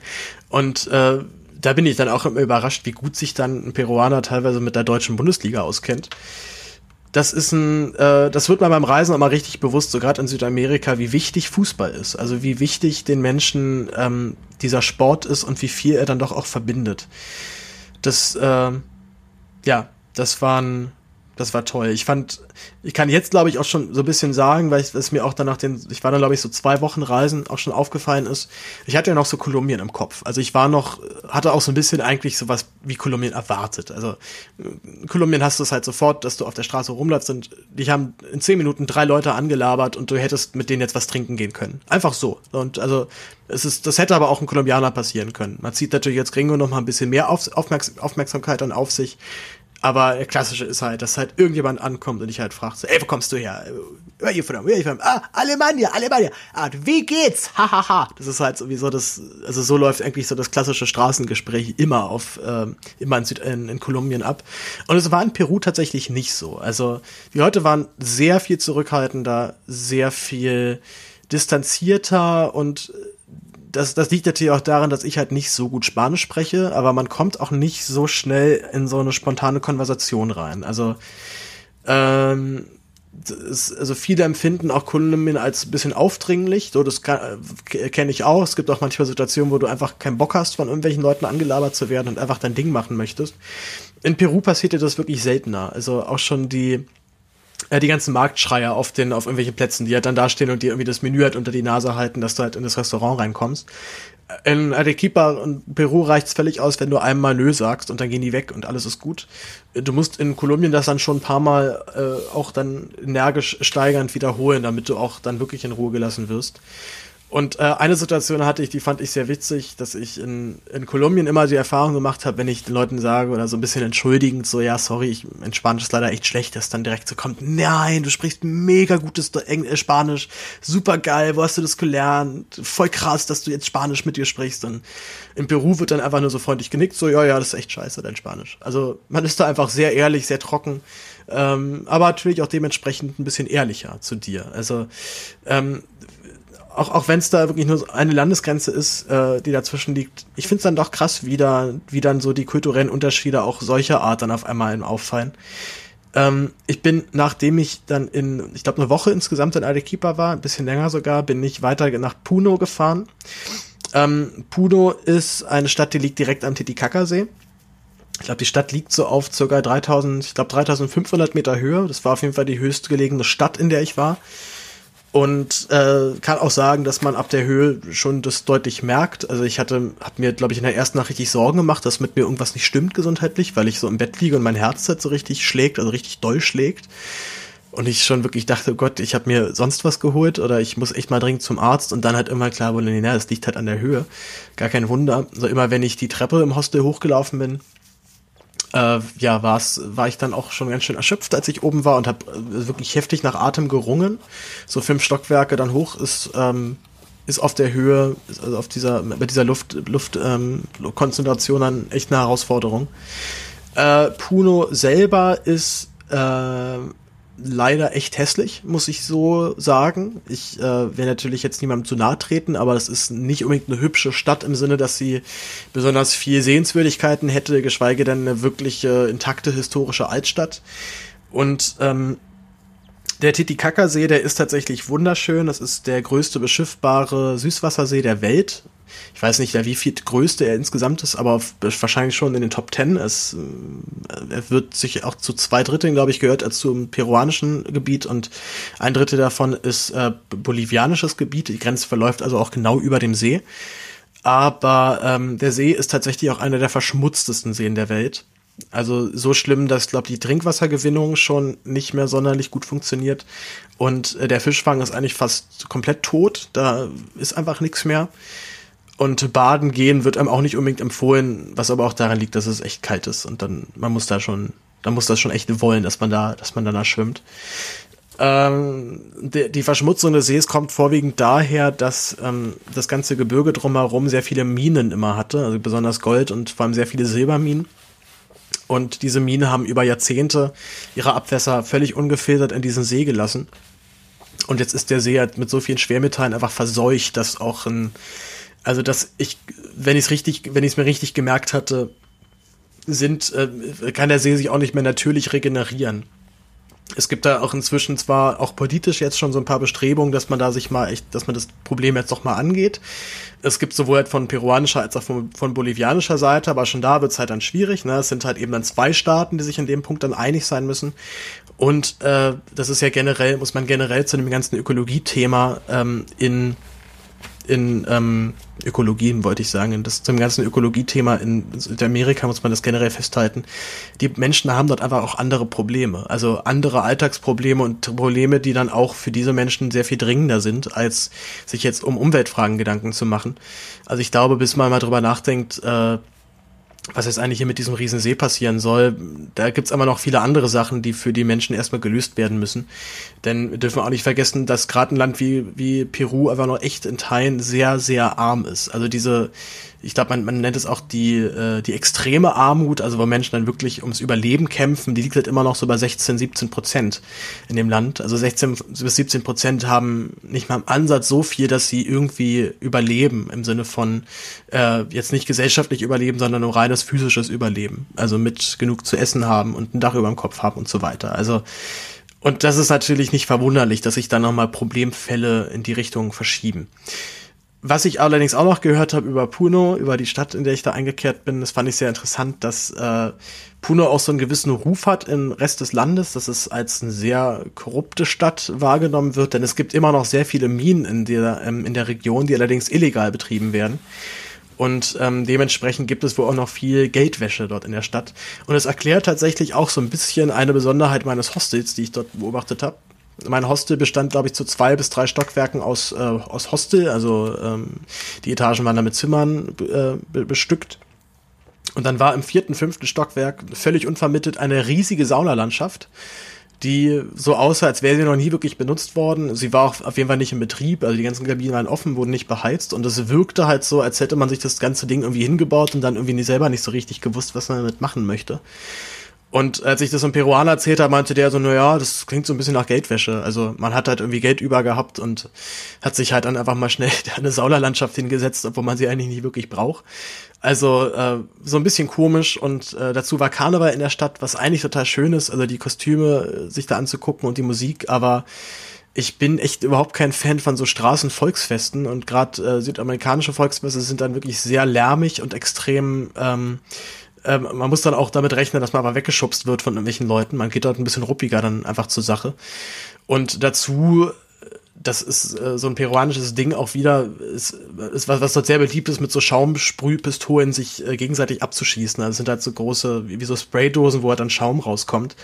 Und der ganze Hauptplatz, ähm, also das im Zentrum der Stadt, wo ich dann vorwiegend mich bewegt habe, war voll mit äh, Kindern und Jugendlichen, die sich mit diesen Schaumpistolen halt gegenseitig abgespritzt haben. Ähm, und dann halt wirklich da stehen, komplett eingedeckt sind in Schaum, das aber super witzig finden und dann natürlich aber auch witzig finden, halt einen Gringo jetzt wieder mit einzusprühen.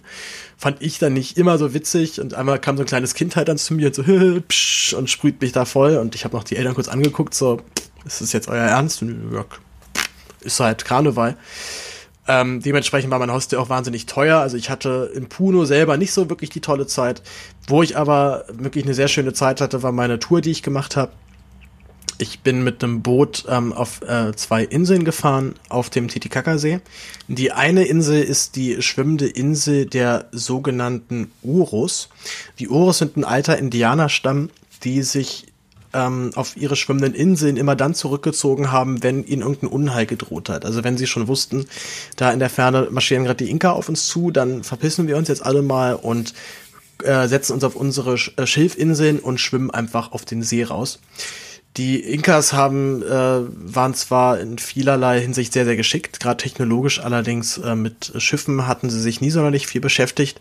Und die Urus haben es tatsächlich dadurch geschafft, äh, über weite, über, also wirklich über Jahrhunderte völlig, äh, ja, sich völlig aus dem modernen Leben rauszuhalten. Inzwischen leben sie tatsächlich nur noch auf ihren Inseln und haben äh, und leben vom Tourismus. Das heißt, es fahren dort Boote hin, schauen sich an, wie diese wie diese Schilfinseln gebaut sind, äh, schauen sich an, wie die Leute dort leben.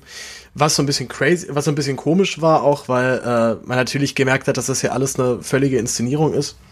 Ähm, also ich fand es besonders witzig, als sich dann eins, ein, so ein kleines Mädchen dann zu uns ins Boot setzte, zu uns anderen Touris und dann halt äh, in, in Sprache der, in der, der jeweils anwesenden Sprache der Länder dann irgendein, irgendein witziges Lied zu singen und dann halt eben auch mit, äh, mit Fantasiedeutsch dann einmal, ich glaube Hänschen Klein hat sie gesungen oder Bruder Jakob, ich weiß nicht mehr genau. Aber völlig monotoner Gesichtsausdruck, völlig monotone Stimme und danach halt Hut und halt irgendwie ein bisschen, bisschen Kleingeld eingesammelt. Äh, war schon ziemlich, ziemlich schräg auf jeden Fall.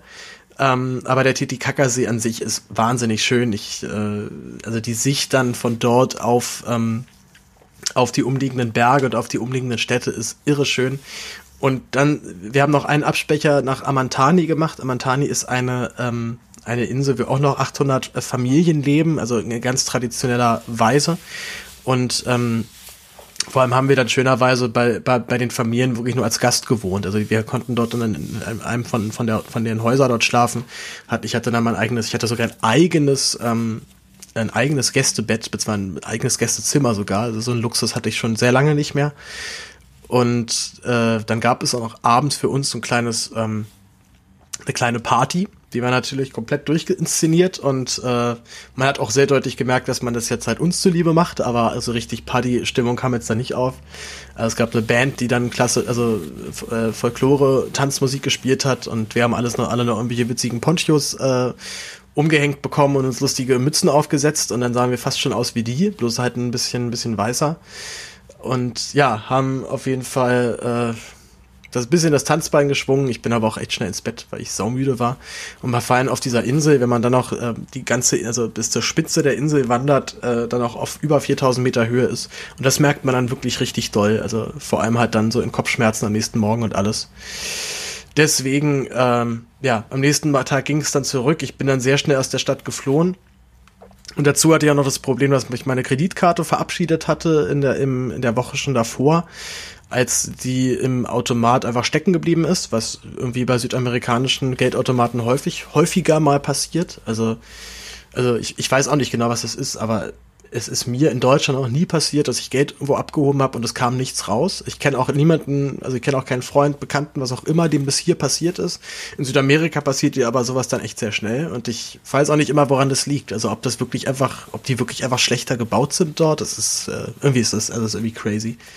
Naja, jedenfalls dann, äh, meine Kreditkarte wurde dann gesperrt, äh, obwohl ich der Tante, die ich da angerufen habe, vom internationalen Visadienst extra dreimal gesagt habe, bitte die Karte nicht zu sperren.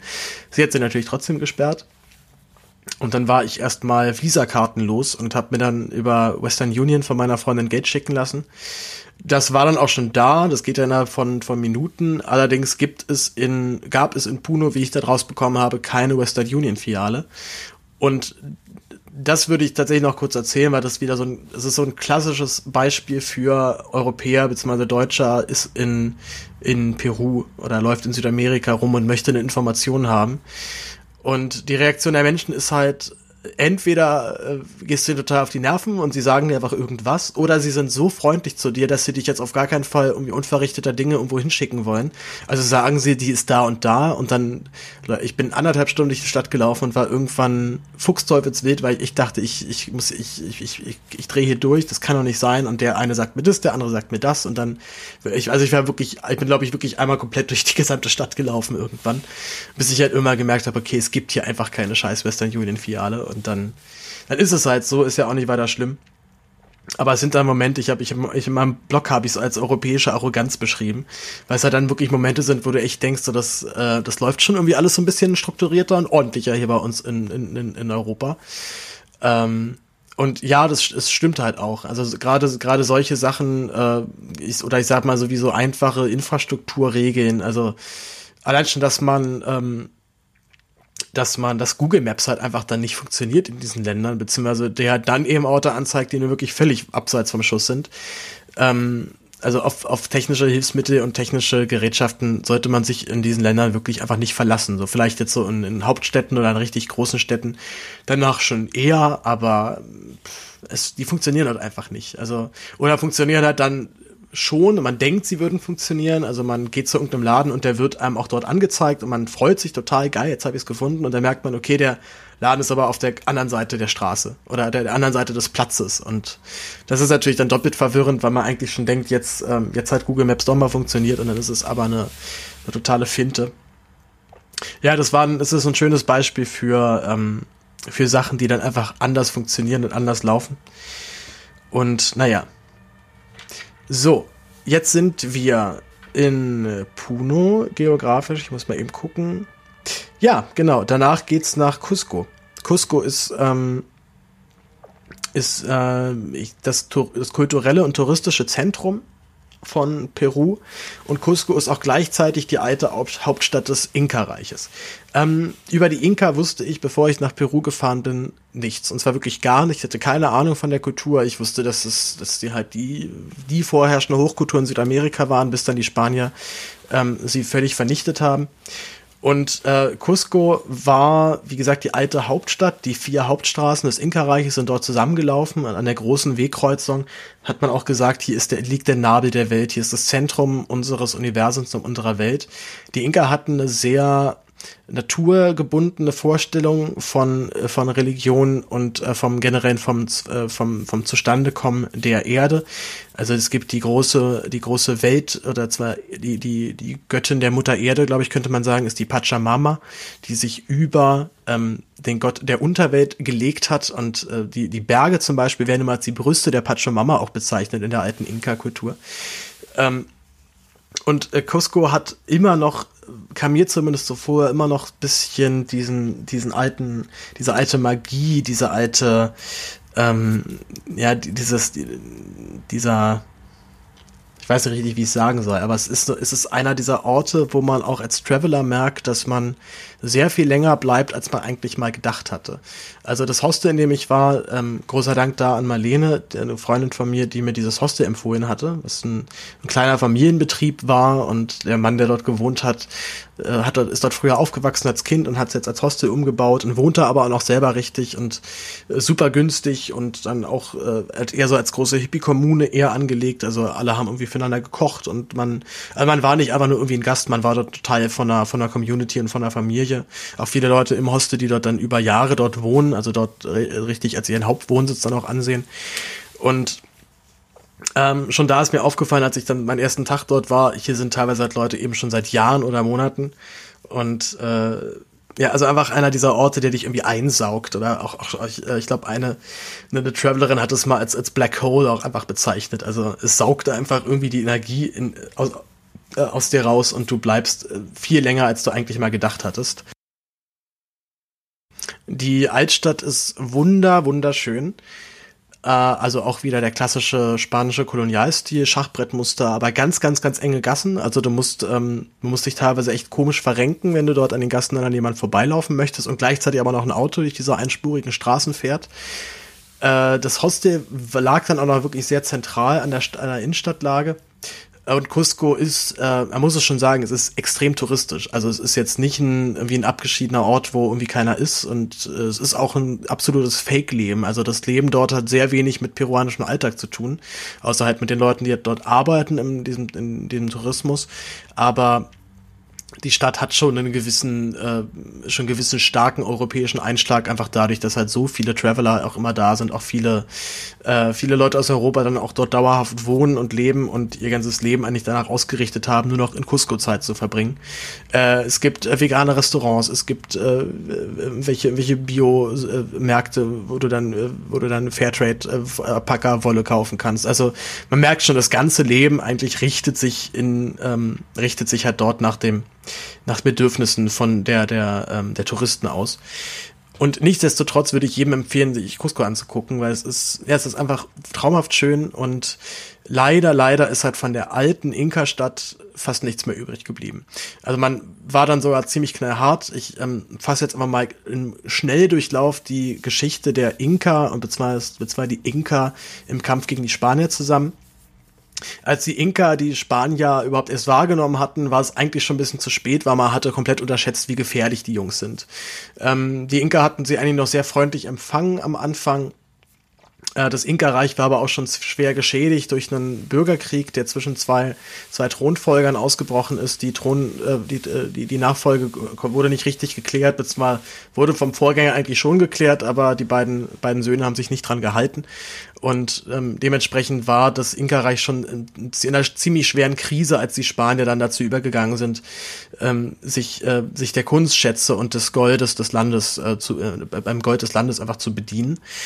Ähm, die Inka haben sich mit den Spaniern getroffen, mit zwar mit der kleinen spanischen Armee. Ich glaube, das waren noch nicht mal mehr als nicht mal mehr als 200 Leute. Äh, es waren 200 Spanier standen so circa 10.000 Inkern gegenüber. Also eigentlich müsste man denken, müsste das doch eine sichere Sache gewesen sein.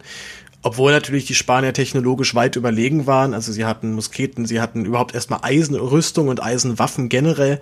Äh, die Spanier, äh, die, äh, die Inka konnten lediglich äh, Bronze gewinnen zu der Zeit. Und man kann sich natürlich vorstellen, was für ein ungleicher Kampf das gewesen sein muss. Denn die, ähm, die, die Spanier hatten ihre Musketen halt dabei, die hatten ihre Kanonen dabei, die hatten nur noch Kampfhunde dabei und sie hatten allein schon Pferde dabei. Na, die Inka hatten, kannten keinerlei Nutztiere in diese Richtung. Sie sind alle Streckensitz zu Fuß gelaufen, sie sind sämtliche, äh, sämtliche Materialien haben sie, haben sie per Hand dann an die jeweiligen Orte gebracht. Also äh, unglaublich zähes und äh, ja, starkes Volk und äh, technologisch halt ungefähr auf dem Stand wie in Europa bestimmte Bronzekulturen, also vielleicht die alten Griechen oder auch die Römer in ihrer in ihrer Frühphase. Und ähm, man kann sich etwa vorstellen, wie sich so eine, wie sich dann, wie wahrscheinlich ein Inka einfach schon geguckt hat, als er zum ersten Mal so ein Pferd gesehen hat. Und dann auch noch mit so einem weißen Mann da oben drauf und der dann auch noch irgendwie schießt und auf einmal knallt's und also wie gesagt, der Kampf war nicht sonderlich gleich. Und muss man aber auch sagen, die Inka haben sich in dem Moment echt sehr billig kaufen lassen. Sie hätten vermutlich, wenn es zu dem offenen Kampf gekommen wäre, dann sehr stark gewonnen, aber der Inka-König wollte sich dann erstmal mit den Spaniern treffen und lass mal ein bisschen reden miteinander und die Inka haben sich ziemlich verarschen lassen. Sie haben sich sogar bereit erklärt, ihre Waffen abzulegen und sind dann in einen Hinterhalt geraten. Der Inka-König wurde gefangen genommen. Und das war dann wohl mit auch die größte Geisel, die die Spanier in diesem Krieg oder nicht das, der, der, der taktisch äh, schlauste Move, den die Spanier überhaupt nur hätten bringen können. Denn der Inka-König war so heilig, der Inka-König äh, hat niemals Menschen direkt angeguckt, er hat immer nur einen Vorhang vor seinem Auge, weil sonst sein, sein Blick den einfachen, ähm, den einfachen Inka-Bauern halt äh, sofort in Flammen setzen würde.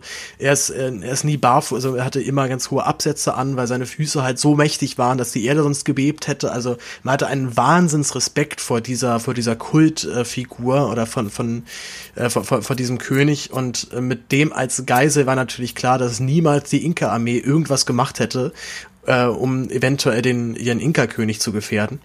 Und infolgedessen haben die, mussten die Inka sämtliche Kunstschätze, also sämtliches Gold aus ihren Tempeln holen, um äh, den Inka-König in Gold aufzuwiegen.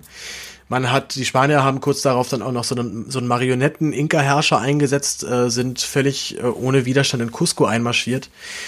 Und äh, ja, dann ging es einige Jahre gut. Man, es gab einige, die sich schon angefangen haben, gewissermaßen damit zu arrangieren. Es brach dann allerdings auch noch ein Streit zwischen den Spaniern aus, also zwischen den einzelnen äh, Herrschern dort.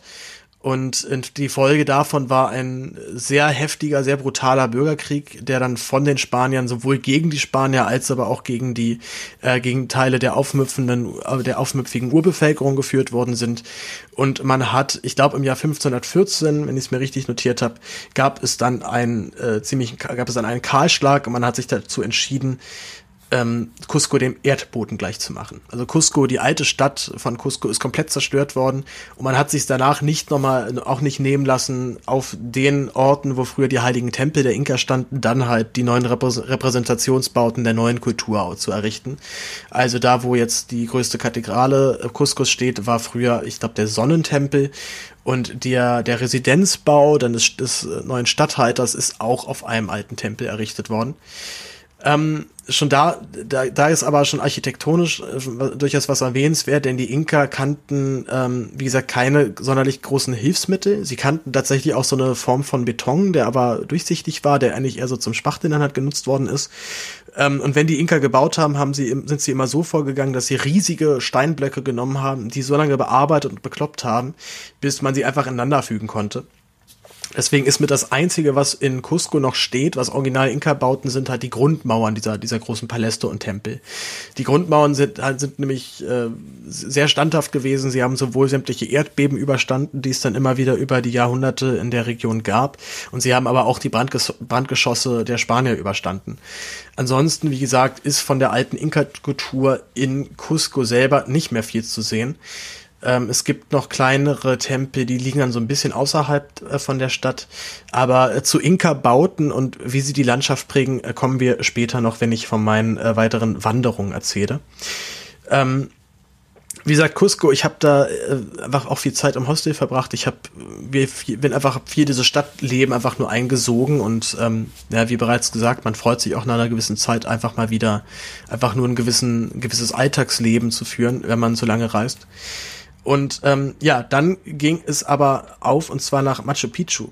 Machu Picchu ist ähm, sicherlich vielen ein Begriff. Es ist die größte Touristenattraktion Perus. Ich glaube sogar eine der größten Touristenattraktionen Südamerikas.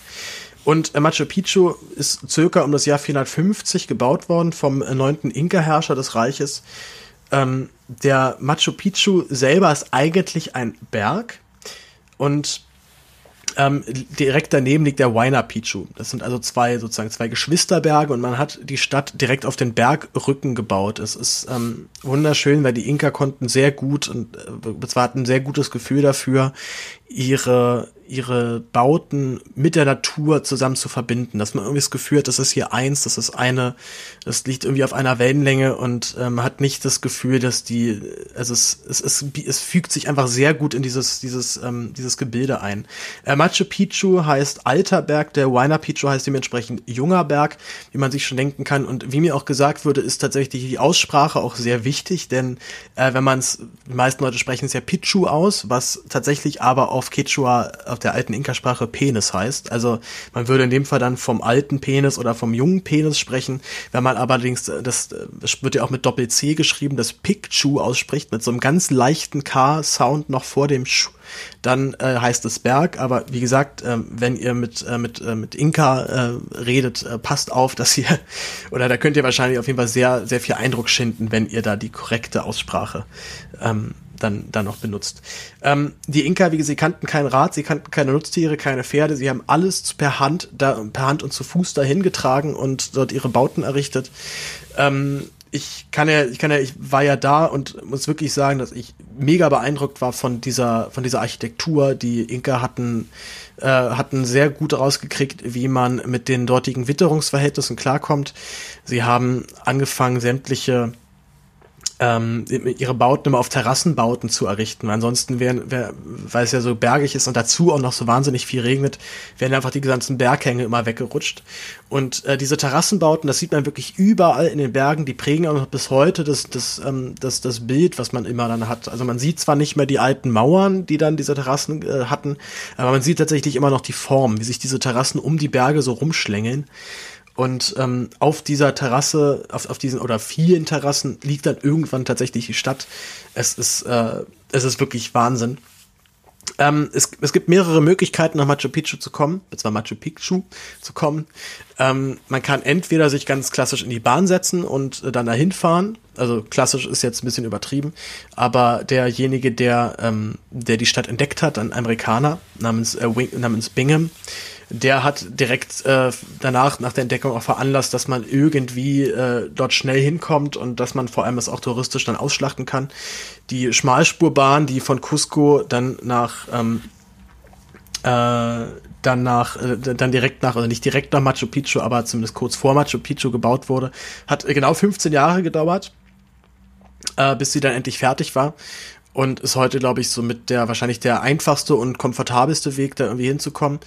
Ähm, die Stadt liegt, also Machu Picchu liegt nämlich wirklich echt äh, also touristisch gesehen echt scheiße, denn äh, man braucht einfach lange hin. Also selbst diese Fahrt im Zug dauert dann auch ein paar Stunden, obwohl es eigentlich von Cusco aus nur 75 Kilometer Luftlinie sind. Das eigentlich ja, müsste man, denkt man eigentlich müsste schnell gehen, das aber dauert halt wie gesagt echt seine Zeit.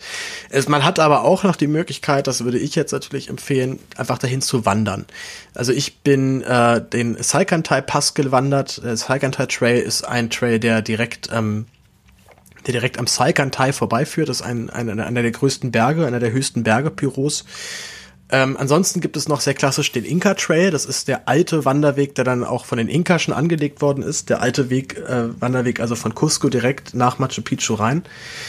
Ähm, dieser Weg ist allerdings wegen der Regenzeit gesperrt gewesen. Es hatte immer wieder dann geregnet. Regenzeit sowieso äh, wahnsinnig krass, denn äh, es, ja, es ist einfach völlig unvorhersehbar, wann es regnet. Es, äh, auf Wetterbericht sollte man sich sowieso nicht verlassen. Es fängt einfach irgendwann an.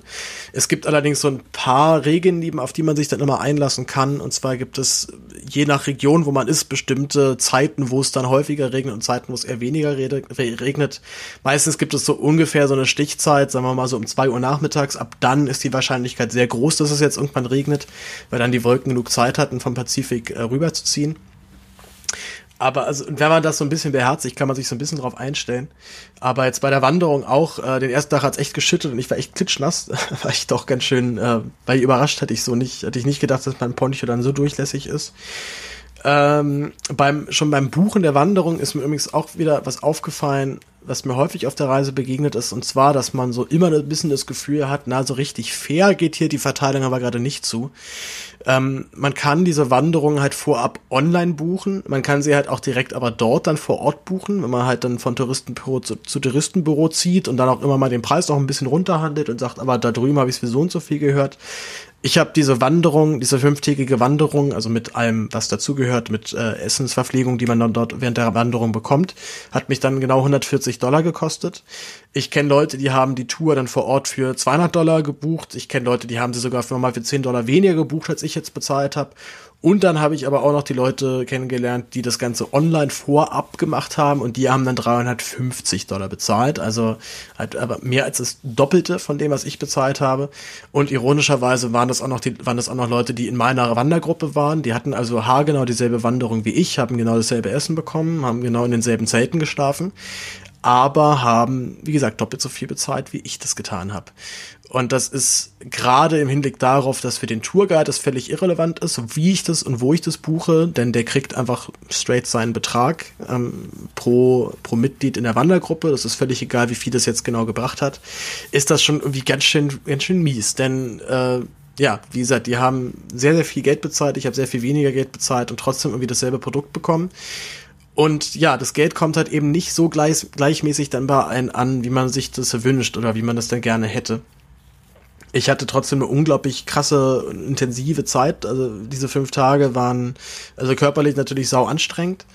Aber äh, die Natur ist der Wahnsinn. Also am ersten Tag läuft man noch durch äh, zu einer Lagune hoch, äh, die dort einfach mitten irgendwo in der Landschaft dann beginnt. Am zweiten Tag läuft man dann direkt auf den Saikantai Pass hoch. Da ist man da bei 4500 Meter Höhe. Das war auch ähm, auf jeden Fall auch zu spüren. So nach, also nach zwei Minuten musst du mal kurz anhalten und einfach mal Luft holen, weil nichts mehr geht. Und äh, man erreicht dann nach ein paar Stunden den Pass, der wie gesagt direkt am Gletscher lang führt. Das war wirklich sauber beeindruckend. Und dann läuft man halt aber direkt danach äh, wieder runter. Und es dauert so circa ein bis zwei Stunden, dann bist man auf einmal schon im Dschungel. Und schon dieser Wechsel von äh, Bergpass, äh, arschkalt, Schnee und dann bist du auf einmal im Dschungel wieder unten. Ist, äh, ja, ist auch nur dadurch zu erklären, dass das vulkanisches Gebiet ist und dementsprechend ähm, dann dieses Tal, in dem man, in dem was da reinwandert, einfach von unten angewärmt wird und deswegen so ähm, wieder so wieder so eine so eine subtropische ähm, so ein subtropisches Klima dort vorherrscht und es wundert einen nicht, dass die Inka halt dieses Tal für heilig gehalten haben und dachten, das hier ist doch auf jeden Fall ein Ort, wo die Götter ihren Fußabdruck irgendwie hinterlassen haben. Ähm, es gibt dort auch zum Beispiel Quellen, heiße Quellen, die direkt aus dem Boden kommen, wo wir dann noch am Tag drei eingekehrt sind, was äh, so nach dem Wandern echt eine gute Idee ist, wie mir aufgefallen ist. Und äh, auch die Inka kannten tatsächlich auch schon diesen Ort und haben ihn auch für ihre Zeremonien genutzt. Also ähm, die Inka sind ziemlich weit gelaufen. Ich hab, wusste überhaupt nicht, wie groß dieses Reich ist, aber die waren, also schon Quito und äh, Region Südkolumbien waren so die größten Aus Ausbreitungen und bis ganz bis in den Norden Argentiniens äh, waren, waren die Inka da. Also die haben ein ziemlich großes Reich beherrscht. Vielleicht allerdings auch ein bisschen zu groß, denn ähm, direkt, direkt bevor sie in Kontakt mit Spanien gekommen sind, gab es eine Ausdehnung, die, glaube ich, sagt auch die Geschichtsschreibung, dem Reich nicht ganz so gut getan hat, weil man sich ein bisschen zu viel vorgenommen hatte oder sagen wir mal, ähm, das Reich dann so groß war, dass es eigentlich nicht mehr verwaltet werden konnte. Ähm, bei Machu Picchu war ich gerade, ne? Genau. Bei Machu Picchu sollte man eine Sache noch wissen, der, ähm, der Touristenstrom ist wahnsinnig groß. Also ich hatte, hatte echt noch Glück, dass ich in der ersten Gruppe dann dort war, die auf den, ähm, die sich die Ruinenstadt angeguckt hat. Das geht immer um sechs, ab sechs Uhr morgens geht's dann los. Ich bin um vier Uhr nachts sind wir da losgewandert und waren noch vor Einbruch, also noch, noch vor Sonnenaufgang waren wir dann an der Stadt und hatten dazu noch perfekte Sicht. Also es war keine einzige Wolke am Himmel und überhaupt nicht neblig. Wir hatten also bestes, bestes Glück mit dem Wetter, was man nur haben konnte. Ähm, aber man merkt auch halt sehr schnell, man ist ja nicht der einzige Tourist, der sich Machu Picchu anguckt. Da sind halt eben noch so ein paar hundert andere, wenn nicht sogar vielleicht ein paar tausend. Also in der Hauptsaison, ich war ja nur im Winter da, auch wenn es auch wenn's für die Peruaner dort halt ein Sommer ist, weil die Regenzeit ist immer so ein bisschen wärmer als die Trockenzeit. Äh, aber wenn halt dann besonders in den USA dann Sommerferien sind, dann kommen natürlich dann die ganzen Touristen oder die großen Touristenmassen nach unten und dann, dann spricht man von der Hauptsaison. Und wie gesagt, in dieser Hauptsaison sind dann bis zu 6000 Leute pro Tag dort oben. Ähm, die UNESCO hat denen schon seit Jahren Stress gemacht, dass das so nicht geht und man ja auch damit das ähm, Risiko für Erdrutschen erhöht und es sind auch schon Touristen gestorben tatsächlich auch bei der Wanderung, Leute, die einfach irgendwo abgeklappt sind und dann halt irgendwie runtergefallen sind. Das ähm, nicht so schön.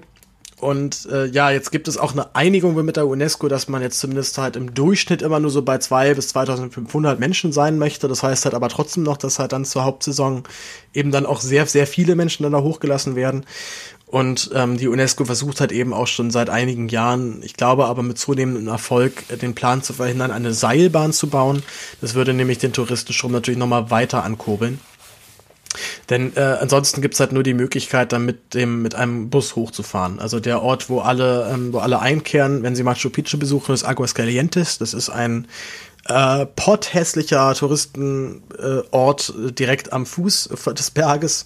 Äh, der Ort hat halt nur einen Grund äh, zu existieren, nämlich dass er er soll halt Menschen irgendwie eine Schlafmöglichkeit bieten, wenn sie nach Machu Picchu hoch wollen. Und äh, von dort kann man halt einen Bus nehmen und hochfahren. Man, wie gesagt, plant jetzt halt noch eine Seilbahn hinzubauen. Das ähm, wäre vielleicht ökologisch schon nicht schlecht, aber man müsste halt dann komplett auf den, auf den Busverkehr verzichten. Das wollen die Leute natürlich halt auch nicht. Und äh, auch noch ist echt sehr fies, Machu Picchu ist teilprivatisiert. Denn zum Beispiel Teile dieser Schmalspurbahn, von der ich ja vorhin erzählt habe, gehören immer noch dem Decker, ähm, diesem, diesem gewissen Herrn Professor Bingham. Ähm, da empfehle ich übrigens sehr mal Lektüre des Wikipedia-Artikels. Er wird dort auch, ähm, auch persönlich beschrieben und er soll ein sehr unangenehmer Mensch gewesen sein. Das ähm, haben ja auch viele Peruaner bestätigt, natürlich aus ihrer Sicht, denn äh, man steht immer noch ein bisschen auf Kriegsfuß mit diesem Mann und mit der Yale, mit der Yale University, wo er gelehrt hat, denn die haben bis heute noch viele Kulturschätze äh, einfach einbehalten und äh, geben sie nicht raus. Und da gibt es schon seit Jahren einen ziemlich heftigen Streit auch zwischen, ähm, zwischen Peru und, ähm, und der Yale-Universität. Ähm, wo war ich? Ach, richtig, bei dem, äh, bei der Schmalspurbahn, denn wie gesagt, dieser Bingham, der, dem gehören immer noch Anteile an dieser Bahn und seine, seine, seine Nachkommen verdienen immer noch mit jedem verkauften Ticket bares Geld. Ähm, dann auch noch hat Hilton es irgendwie geschafft, direkt neben, ähm, also wirklich direkt neben den Eingang von Machu Picchu ein Hotel hinzusetzen, obwohl ich eigentlich doch gedacht hätte, dass es vielleicht auch sowas wie wie einen gewissen äh, eine gewisse Eingrenzung dazu gibt, dass man halt eben dann nicht, äh, also dass eine gewissen gewisse Form von Denkmalschutz eigentlich auch dort irgendwie existieren müsste. Aber naja, das große Geld, das ähm, das ist dann manchmal eben doch dann der entscheidende Faktor und gerade halt eben in solchen armen Ländern. Ich habe ähm, dann, weil ich von dieser gesamten, von dieser Landschaft und vor allem von diesem Berg so beeindruckt war, habe ich mir tatsächlich auch noch ein Tattoo stechen lassen und zwar auf den Oberarm ist bei mir jetzt der Saikantai ja hoffentlich bis ans Ende meines Lebens drin. Hat äh, fünf Stunden gedauert und war ziemlich schmerzhaft, aber es hat sich gelohnt auf jeden Fall. Aber so richtig. Ja, dann die Rückfahrt, äh, da merkt man halt dann auch erstmal, was, wo man da gelandet ist, äh, oder wie un, wie uneben und wie, wie undankbar dieses, dieses Gelände einfach ist, gerade wenn man es touristisch nutzen möchte, denn die, wie gesagt, die Luft, Luftlinie sind halt so 75 Kilometer, hatte ich schon gesagt, und dann fährst du halt dann doch mit diesem Bus äh, einfach mal so acht Stunden. Na, sieben Stunden habe ich einmal gebraucht, aber da hat man, da kriegt man ungefähr ein Gefühl, in was für Höhenmeter man sich da auch befindet und wie häufig man dann hoch und runter, äh, hoch und runter fährt. Ja, das waren meine Eindrücke von Machu Picchu. Ich, ähm, also jedem wird natürlich so jedem empfehlen, sich Peru anzugucken, aber ähm, viele sind sich ja dann immer nicht sicher, naja, aber soll man denn wirklich diese ganzen krassen Hotspots-Touristendinger dann machen? Äh, also Machu Picchu kann ich echt nur empfehlen. Ich fand es wahnsinnig schön, dieser, ähm, diese alte Festungsstadt, wo man bis heute ja nicht so hundertprozentig weiß, warum sie zurückgelassen wurde und einfach ähm, Leute einfach halt ähm, abgehauen sind ist äh, schon, also sie ist so gut erhalten, dass man, wenn man drin steht, sofort ein, sofort ein Gefühl hat, wie diese Stadt sich angefühlt haben muss und wie dort Menschen ein- und ausgegangen sind und gelebt haben und gearbeitet haben. Es gibt ähm, wohl noch äh, anderswo in der Ecke, aber auch bei Cusco auch eine ähnliche Ruine, die ein bisschen kleiner ist, obwohl die, die Anlage ist nicht ganz so gut erhalten, deswegen ist sie auch nicht ganz so berühmt und sie liegt halt eben noch schlechter, also noch wen, also, also noch weniger, dass man dort wie das zu einem Touristenspot irgendwie erklären kann.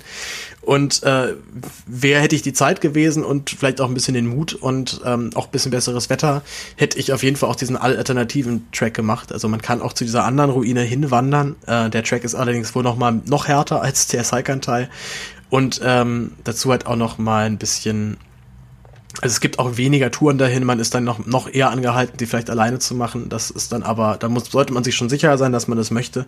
Aber dort hat man den Vorteil, dass man halt größt, weitestgehend alleine dann unterwegs ist, denn das ist nicht sonderlich touristisch und soll aber sehr gut sein. Ähm, naja, das, das kann ich auf jeden Fall immer noch mal ins Herz legen, sich, ähm, also gerade wenn, wenn man gerne wandert, ist äh, Peru auf jeden Fall ein Traumland. Also das ist äh, absoluter Wahnsinn. Das waren meine äh, Erfahrungen und Eindrücke zu Machu Picchu. Ich habe dann, ähm, ich habe mich erstmal drei Tage regeneriert bei mir im Hostel. Ich habe dann äh, habe dann aber noch angefangen, mir noch mal eine Route rauszusuchen, die ich wandern wollte, denn jetzt nach den ganzen Gewandere mit sehr vielen Leuten ähm, war mir doch sehr danach mal alleine wandern zu gehen, einfach nur meine Erfahrung halber, weil ich wissen wollte, wie das ist. Ich habe dann recherchiert, ich habe im Man's Journal, was ich noch nie als äh, Magazin so wahrgenommen hatte, dann eine Wanderroute vorgeschlagen bekommen, die so zwei bis zweieinhalb Tage gehen soll. Sie war allerdings, wie ich dann festgestellt habe, nicht sonderlich, ähm, nicht sonderlich korrekt in vielen Fragen ich bin ähm, mit dem Wissen gestartet, dass ich jetzt die erste Route ist noch ganz entspannt. Da laufe ich einfach, ähm, laufe ich irgendwie so zwei, circa ein bis zwei Stunden hin und bin dann in so einem Ort und da gibt's halt, da gibt's auf jeden Fall da was zum zum Einkehren. Ich habe dann ähm, beim Wandern schon gemerkt, äh, dass die Strecke auf jeden Fall sehr viel, sehr viel länger dauert, als das mir angezeigt wurde und ähm, und auf jeden Fall auch ein bisschen anstrengender war, als ich es erstmal gedacht habe. Ich hatte auch das dazu noch ganz frisch und war vielleicht auch deswegen so ein bisschen ein bisschen angeschlagen. Ich bin dann aber relativ schnell in eine Wandergruppe reingelaufen, äh, die vorwiegend aus Australien und äh, also, also sagen wir mal englischsprachigen Leuten bestand. Ähm, die dann auch direkt meinten, na, hast du dein Zelt mit? Ich so, nö, hab ich jetzt nicht. Uh, ja, hm, naja, vielleicht ist bei uns ja irgendwie jetzt leicht noch Platz, aber hm, hm. Und der Tourguide meinte auch schon so, naja, also wo bist du jetzt hin? Nach, nach, nach Rayon? Okay, na gut, äh, frag mal nach. Äh, Vielleicht hat, hat ja einer von denen Zeit für dich. Und er meinte aber auch direkt, hier gibt's auf jeden Fall kein Hostel. Und dieser Ort, wo ich, wo ich dann war, äh, Rayon, war wirklich nur ein Bauernkaff, also mit sechs Hütten und ähm, es war aber auf jeden Fall, glaube ich, die intensivste Peru-Erfahrung, die ich gemacht habe, wahrscheinlich auch die man überhaupt nur haben kann. Denn äh, ich habe dann erstmal ganz freundlich bei einer Familie mich vorgestellt und gefragt, hey, kann, habt ihr nicht vielleicht ein Zelt, in dem ich schlafen könnte für die Nacht? Und da wurde ich erstmal sehr, sehr skeptisch schon beäugt. Ähm, und dann hieß es erstmal, nee, wir haben, wir haben kein Zelt. Und dann hieß es irgendwann, ja, okay, gut, wir haben doch ein Zelt, aber das können wir dir nicht geben. Unser Papa ist halt noch, der, der Mann ist noch nicht da und der ist erst in zwei Stunden zurück und wenn er da ist, dann muss er das entscheiden. Ähm, wie durch Zufall kam der Papa dann aber schon nach zwei Minuten an und nicht nach zwei Stunden, wie erst mal gedacht und hat, ähm, hat natürlich gesagt, kein Problem und hier, wir bauen sie das Zelt auch auf und alles in Ordnung.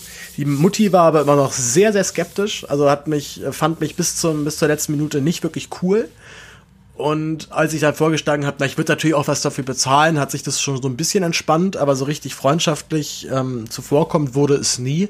Und vor allem hatte ich das große Problem, dass ich die Mutti nicht verstanden habe. Also wirklich kein Wort. Und ich dachte so, komm, so ein bisschen Spanisch kann ich jetzt doch eigentlich, aber da war echt nichts zu holen. Also ich habe hab sie einfach nicht verstanden. Ich habe witzigerweise die Kinder sehr gut verstanden. Ähm, und die Mutti ist dann immer dazu übergegangen, sich immer so direkt vor mich hinzustellen und mich anzubrüllen, in der Hoffnung, dass ich dann vielleicht ein bisschen besser verstehen würde. War aber leider auch nicht der Fall. Ich habe sie weiter bis zum Schluss nicht verstanden, was sie wirklich von mir möchte. Hab dann äh, schon so ein bisschen Gastfreundschaft erfahren, dass ich dann ganz nah am Herd sitzen durfte in der Hütte. Also es war wirklich eine ganz einfache Bauernhütte mit Strohdach und Feuerstelle und Töpfe, die dann da irgendwie drum stehen und ähm, unterm, unterm Bett war ein großes, großes Gehege mit Meerschweinchen, die dann immer ab und zu mal rumgequiekt haben. Einmal ist noch eins raus, abgehauen und dann hat die Mutti das halt gepackt und hat da wieder in den Käfig geschubst und also halt wirklich sehr einfaches Leben. Wurde aber dann auch für mich noch gekocht. Dann äh, das, also mit eines der schönsten Sachen war, glaube ich, zu beobachten, wie die Mutti dann irgendwann so ein Smartphone aus der Tasche gezogen hat. Und so ein, so ein muss man jetzt schon fast sagen, so ein älteres Samsung-Modell. Und so ganz offensichtlich mit der Technik nicht vertraut war, aber sie halt, also das Ding vor allem angeguckt hat mit so einem, mit so einem, mit so einer Mischung aus, aus Abscheu und purem Hass. Also sie hat das Ding wirklich überhaupt nicht leiden können. Aber ich war davon so perplex, in so einer Bauernhütte, irgendwo abgeschieden in den Bergen, in den Bergen Perus, äh, so ein Smartphone bei so einer Bäuerin dann vorzufinden.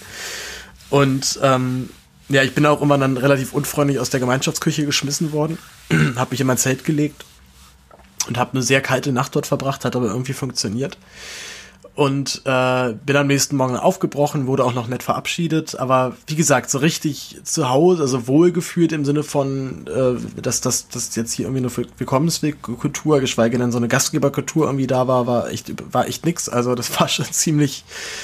Ich war war auf jeden Fall kein kein willkommener Gast, so viel glaube ich muss man sagen. Und ich habe dann diese Wandergruppe wieder getroffen, bin mit denen die die Route lang gewandert. Das das war auch dieselbe Route, die ich dann auch äh, mir rausgesucht hatte. Und der Tourguide hat mich aufgeklärt, warum ich die Frau nicht verstanden habe. Und zwar, weil die noch Quechua geredet hat. Die hat nämlich wirklich noch in der alten Indianersprache ge gesprochen, also der alten Sprache der Inka, die dort in den ländlichen Regionen halt noch sehr verbreitet ist. Also die Kinder können dann schon alle Spanisch, weil die waren dann in der Schule, aber die Älteren dann nicht unbedingt so oder wollen, haben vielleicht auch Spanisch, aber nie so wirklich viel gesprochen, waren halt immer nur in ihrer Community unterwegs. Also fand ich schon krass so, dass du da einfach so in Land, in, in Teilen dieser, dieses Landes unterwegs bist und ähm, dich mit der, dich mit der Landessprache dann, dann nicht mehr verständigen kannst. Also die Mutti wird schon wahrscheinlich schon so einen Mix gesprochen haben aus Spanisch und Quechua, aber das äh, hat mir ja nicht sonderlich viel gebracht. Äh, das war auf jeden Fall krass und dann diese Wanderung war auch nochmal sehr schön, weil es halt eben dann eine sehr kleine Gruppe war und wir waren ja alleine dann unterwegs dort und ich bin da die ganze Zeit mit den Leuten mitgelaufen. Das war dann doch ein bisschen netter und die haben mich auch noch, die mich auch noch dann an ihrem Essen teilhaben lassen. Also ähm, danke nochmal in diese, in diese Richtung. Ihr könnt, glaube ich, alle kein Deutsch und ihr wisst auch nichts von meinem Podcast, aber trotzdem.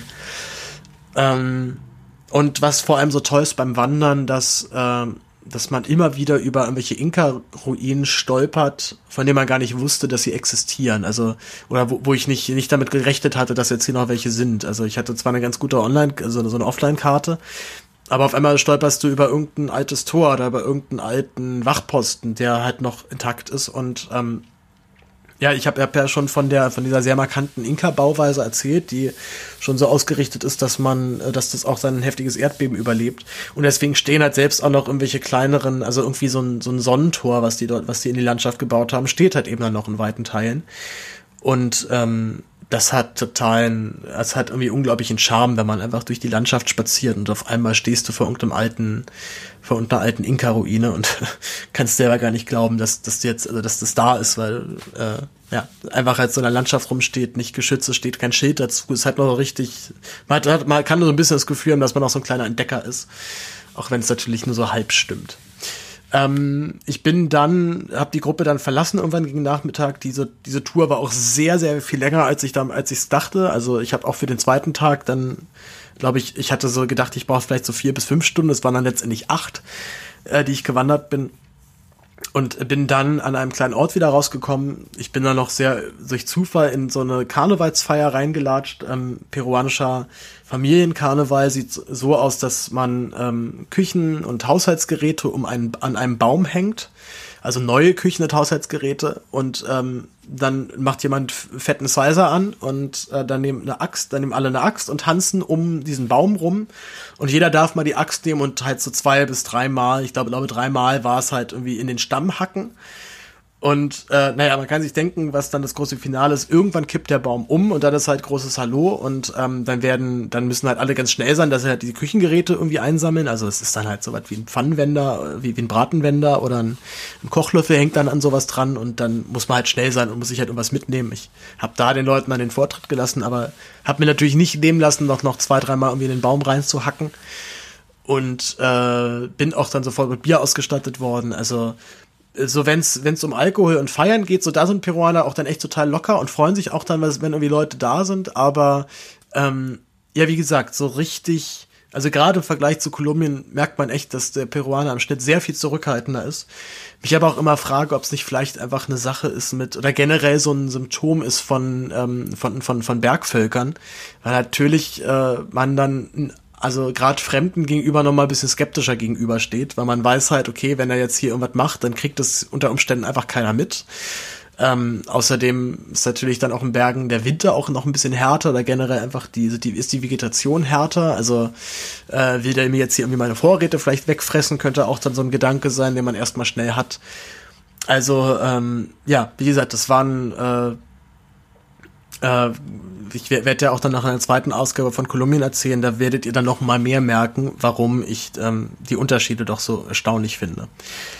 Ähm, so, wo war ich jetzt? Ich hab, bin jetzt inhaltlich, bin ich in Cusco, Genau. Das war dann auch so mit die letzten Tage in Cusco. Ich bin nach Cusco zurückgefahren. Ich war dann insgesamt zweieinhalb Wochen dort, also auch schon ganz schön lange. Wenn man überlegt, dass ich ja insgesamt nur neun Wochen reisen war, kann man auch etwa sich vorstellen, was für ein, wie schön diese Stadt gewesen sein muss, dass ich einfach so entschieden habe, dort so lange zu sein. Und ähm, ja, dann bin ich äh, bin ich wieder zurück und hab, bin dann nach Lima wieder wieder zurückgefahren habe von dort einen Flieger genommen, dann Richtung Iquitos. Also einmal so kompletter Wechsel. Ne? Wir erinnern uns noch mal kurz zurück. Wir hatten äh, 14 Prozent der Fläche Perus ist, äh, ist äh, Wüste, mit zwei Küsten, mit zwei Küstengebiet. Dann haben wir 26 äh, Prozent Andenregion und Hochland und Berge. Und dann kommt ja nochmal 60 Prozent Dschungel. Und äh, ich bin sozusagen einmal komplett über diese 60 Prozent rübergeflogen und bin in Iquitos gelandet. Iquitos ist eine Stadt, die liegt komplett im Dschungel, ist im Dschungel gegründet und gebaut worden und eigentlich fragt man sich, wie man auf diese Idee gekommen ist, denn ähm, es gibt in Iquitos nur die Möglichkeit hinzufliegen oder halt mit einem Boot über den Amazonas zu tuckern. Ansonsten gibt es keinerlei Straßen und keinerlei andere Zufahrtsmöglichkeiten. Iquitos liegt also so ein bisschen abgeschieden und es ist umso erstaunlicher, dass diese Stadt 400.000 Einwohner dann noch irgendwie, irgendwie, also einen Zulauf bekommen hat von 400.000 Einwohner, weil ich mich immer ein bisschen frage, wer möchte denn echt in so einer Stadt wohnen, also die so komplett abgeschieden ist, wo halt klar ist, du musst dich jetzt irgendwie in ein Flugzeug setzen, um hier wegzukommen. Oder du kannst halt irgendwie natürlich auch ein paar Wochen äh, über den Amazonas tuckern. Äh, in Iquitos habe ich meine Freundin getroffen, die mir nachgeflogen ist und ähm, der ich dann auch nochmal zumindest, die dann auch mal, zumindest mal kurz dann in Peru war. Ähm, in Iquitos haben wir dann ein, ein sogenanntes Slowboat genommen. Das sind uralte, sehr hässliche und auch ziemlich langsame Kähne, so richtig fette Pötte, da ist dir ähm, die Hauptladefläche ist halt für also für alles was halt irgendwie transportiert und verschifft werden muss für Getränke für äh, lebende Hühner Eier Tiere sonst sonstiger Art was auch immer Und äh, die, die anderen beiden Etagen sind für Menschen gedacht. Das heißt, man nimmt sich seine Hängematte, äh, wenn man eine hat. Es ist auf jeden Fall sehr empfohlen, sich für Südamerika eine Hängematte zuzulegen und äh, spannt die einfach dort dann auf. Also hängt, hängt, hängt sich dort dann einfach irgendwie hin und ist dann auch so, ich würde sagen, wenn man Glück hat, hat man so 20 Zentimeter Abstand zum nächsten Menschen. Also man spürt dann auch so nachts so die Wärme der anderen auf einmal so um sich rum. Und ähm, dort verbringt man dann irgendwie Zeit auf diesem Boot. Also die, die Fahrt von Iquitos nach Leticia, äh, das ist dann schon meine erste Station in Kolumbien gewesen, äh, hat dann so zwei Tage gedauert und ähm, ja, also Amazonasgebiet generell hat mich immer deswegen interessiert, weil ich als Kind ein Buch gelesen habe. Das war genau genommen eine Buchreihe. Die Stadt der wilden Götter hieß das erste Buch von Isabel Allende, eine argentinische Autorin. Es spielt so, also ist schon, schon deutlich, ist schon auf jeden Fall ein Jugendbuch. Es spielt so, also spielt mit, äh, mit mystischen Sagen, verbindet halt aber auch dann, ähm, ich sag mal, Themen wie Umweltschutz und Artenschutz ähm, miteinander.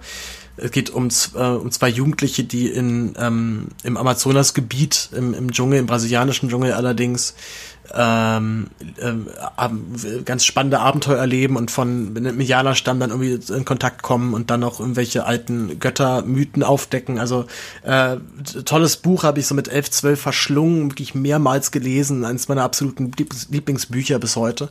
Und deswegen war es mir so ein, so ein Kindheitsbedürfnis, irgendwann mal diese dieses Amazonasgebiet kennenzulernen und einfach mal dort gewesen zu sein.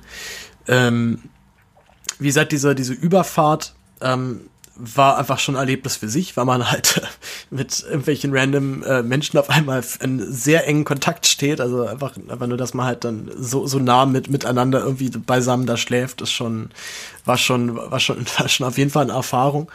Äh, es gab auf dem Boot dann auch Essen, also es wurde immer wieder noch Essen ausgeteilt. Äh, das war auch im Preis inbegriffen, war wirklich sehr billig.